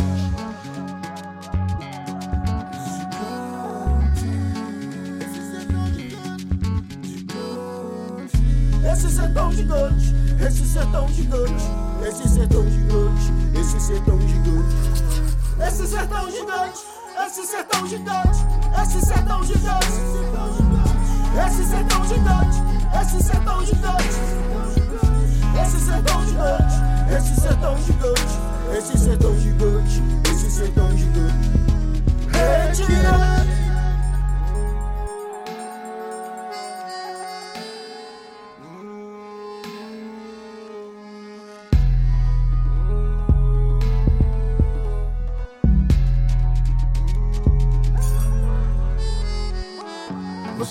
Percebeu que vim de lá, sagrado chão de muito axé. Fiz essa só pra relembrar, saudade do menino Zé. Você percebeu que vim de lá, sagrado chão de muito axé. Fiz essa só pra relembrar, que saudade do meu menino Zé. Peraí. Drunk Report 3, take 1. Se Deus quiser, o único. Primeiro e último. A gente tem muito problema, né, pra gravar. Ninguém mais tem podcast como hobby, né? É verdade. Ah, não fala comendo. Já comecei comendo, né? Nossa, foda, nisso. né? Agora eu esperar. Amendoinzinho. Amendoizinho. Temos amendoizinho, batata. Estamos tomando hoje um White Horse. Não foi o que a gente comprou, mas foi o que chegou. A gente teve que comprar no Rappi. Sim. E mais tarde talvez role uma Cuba Libre, porque compramos rum também. E também não foi o ruim que a gente pediu. Que também não chegou o rum que a gente pediu. O. Caramba. O quê? Tá com a recepção mó alta. Isso aqui, o que eu sei que isso aqui serve é que isso aqui muda o volume que você se escuta. Quando você tá com, com o fone ligado nele. Então diminui o, o volume do retorno. Mas eu acho que realmente ajudou um pouquinho. Acho que ajudou um pouquinho. Pronto. Problemas técnicos. Você vai cortar essa parte. Até quando? Até, Até onde? quando você vai É um levando? exercício. Porrada, porrada. Eita lá, pra testar o teu. o pod. Eu. Eu fiz um exercício de edição muito, muito intenso no último, no último coisa. Porque. Coisa. É, no último Último drunk. No último drunk, no último drunk. Porque eu já comecei esse bem bêbado, né? Você já deve ter percebido. Já estou bastante alterado. É, mas percebi que não posso ir muito além. Então daqui a pouco eu paro. Porque eu fico muito chato bêbado. E talvez eu já esteja chato e não tô percebendo porque eu tô bêbado. Você não queria voltar pro seu anterior? Que era. Sei lá. A gente tá tomando whisky on the rocks. Porque. Eu quis. O... Mas daqui a pouco eu vou provar um pouquinho puro. Eu gosto também. Eu gosto que o... a experiência do whisky seja pelo menos um pouco incômoda. eu gosto ok. de sofrer pelo menos um pouco. Pelo menos um pouquinho. É, eu acho que faz parte. Você se sentir uma criança tomando uma bebida alcoólica pela primeira vez. Entendi. Eu acho que essa É é, a- importante pro uísque, É, é, verdade? É, é, verdade. Eu acho que é importante que o uísque em toda. Você não quer fazer uma coisa? Eu, eu tô preocupado. Eu peço perdão. Mas você tem que ficar falando, não pode parar de falar. Fala aí, fala aí, fala horrores. Fala! Calma, porra! Por favor, fala aí alguma coisa. Fala lá, lá, lá. O uísque é É, criança. peraí, isso aqui não adianta. O uísque é criança, o uísque é criança. A criança vai lá, bebe o uísque. Engole dois, sete, como alcoólico. A gente tem uma amiga, né? Que é a irmã dela, que foi muito minha amiga na oitava série. É, um dia tomou tudo que tinha de uma garrafa de alguma coisa que tinha no, no armário dos pais. O que que era? Curaçao Blue? Sei lá, um negócio desse, bem, bem armário de pai mesmo. Ela foi lá e bebeu tudo. E encontraram a menina há 5 anos em coma Deus, alcoólico. Eu achei que era mais velho. não! Em coma alcoólico, desmaiada na frente do, do- do- da cristaleira, sei lá. Não, e o bagulho que é. azul, né? Convidativo pra Eu criança. sei lá o que, que ela tomou. Eu não prometo que foi o bagulho azul, não. Mas foi alguma coisa, sei lá. Aham, caramba. Bebeu tudo. Caralho. Sim. Secou a garrafa. E caiu morta. Devia ser um bagulho doce, né? Um uísque Ah, não é. era. Eu sei lá. Drunk Report 3 gravado em 21 de outubro de 2019 e editado em 15 de novembro de 2019. Participantes: Mike Edri, The Nord Project e www.jcast.com.br.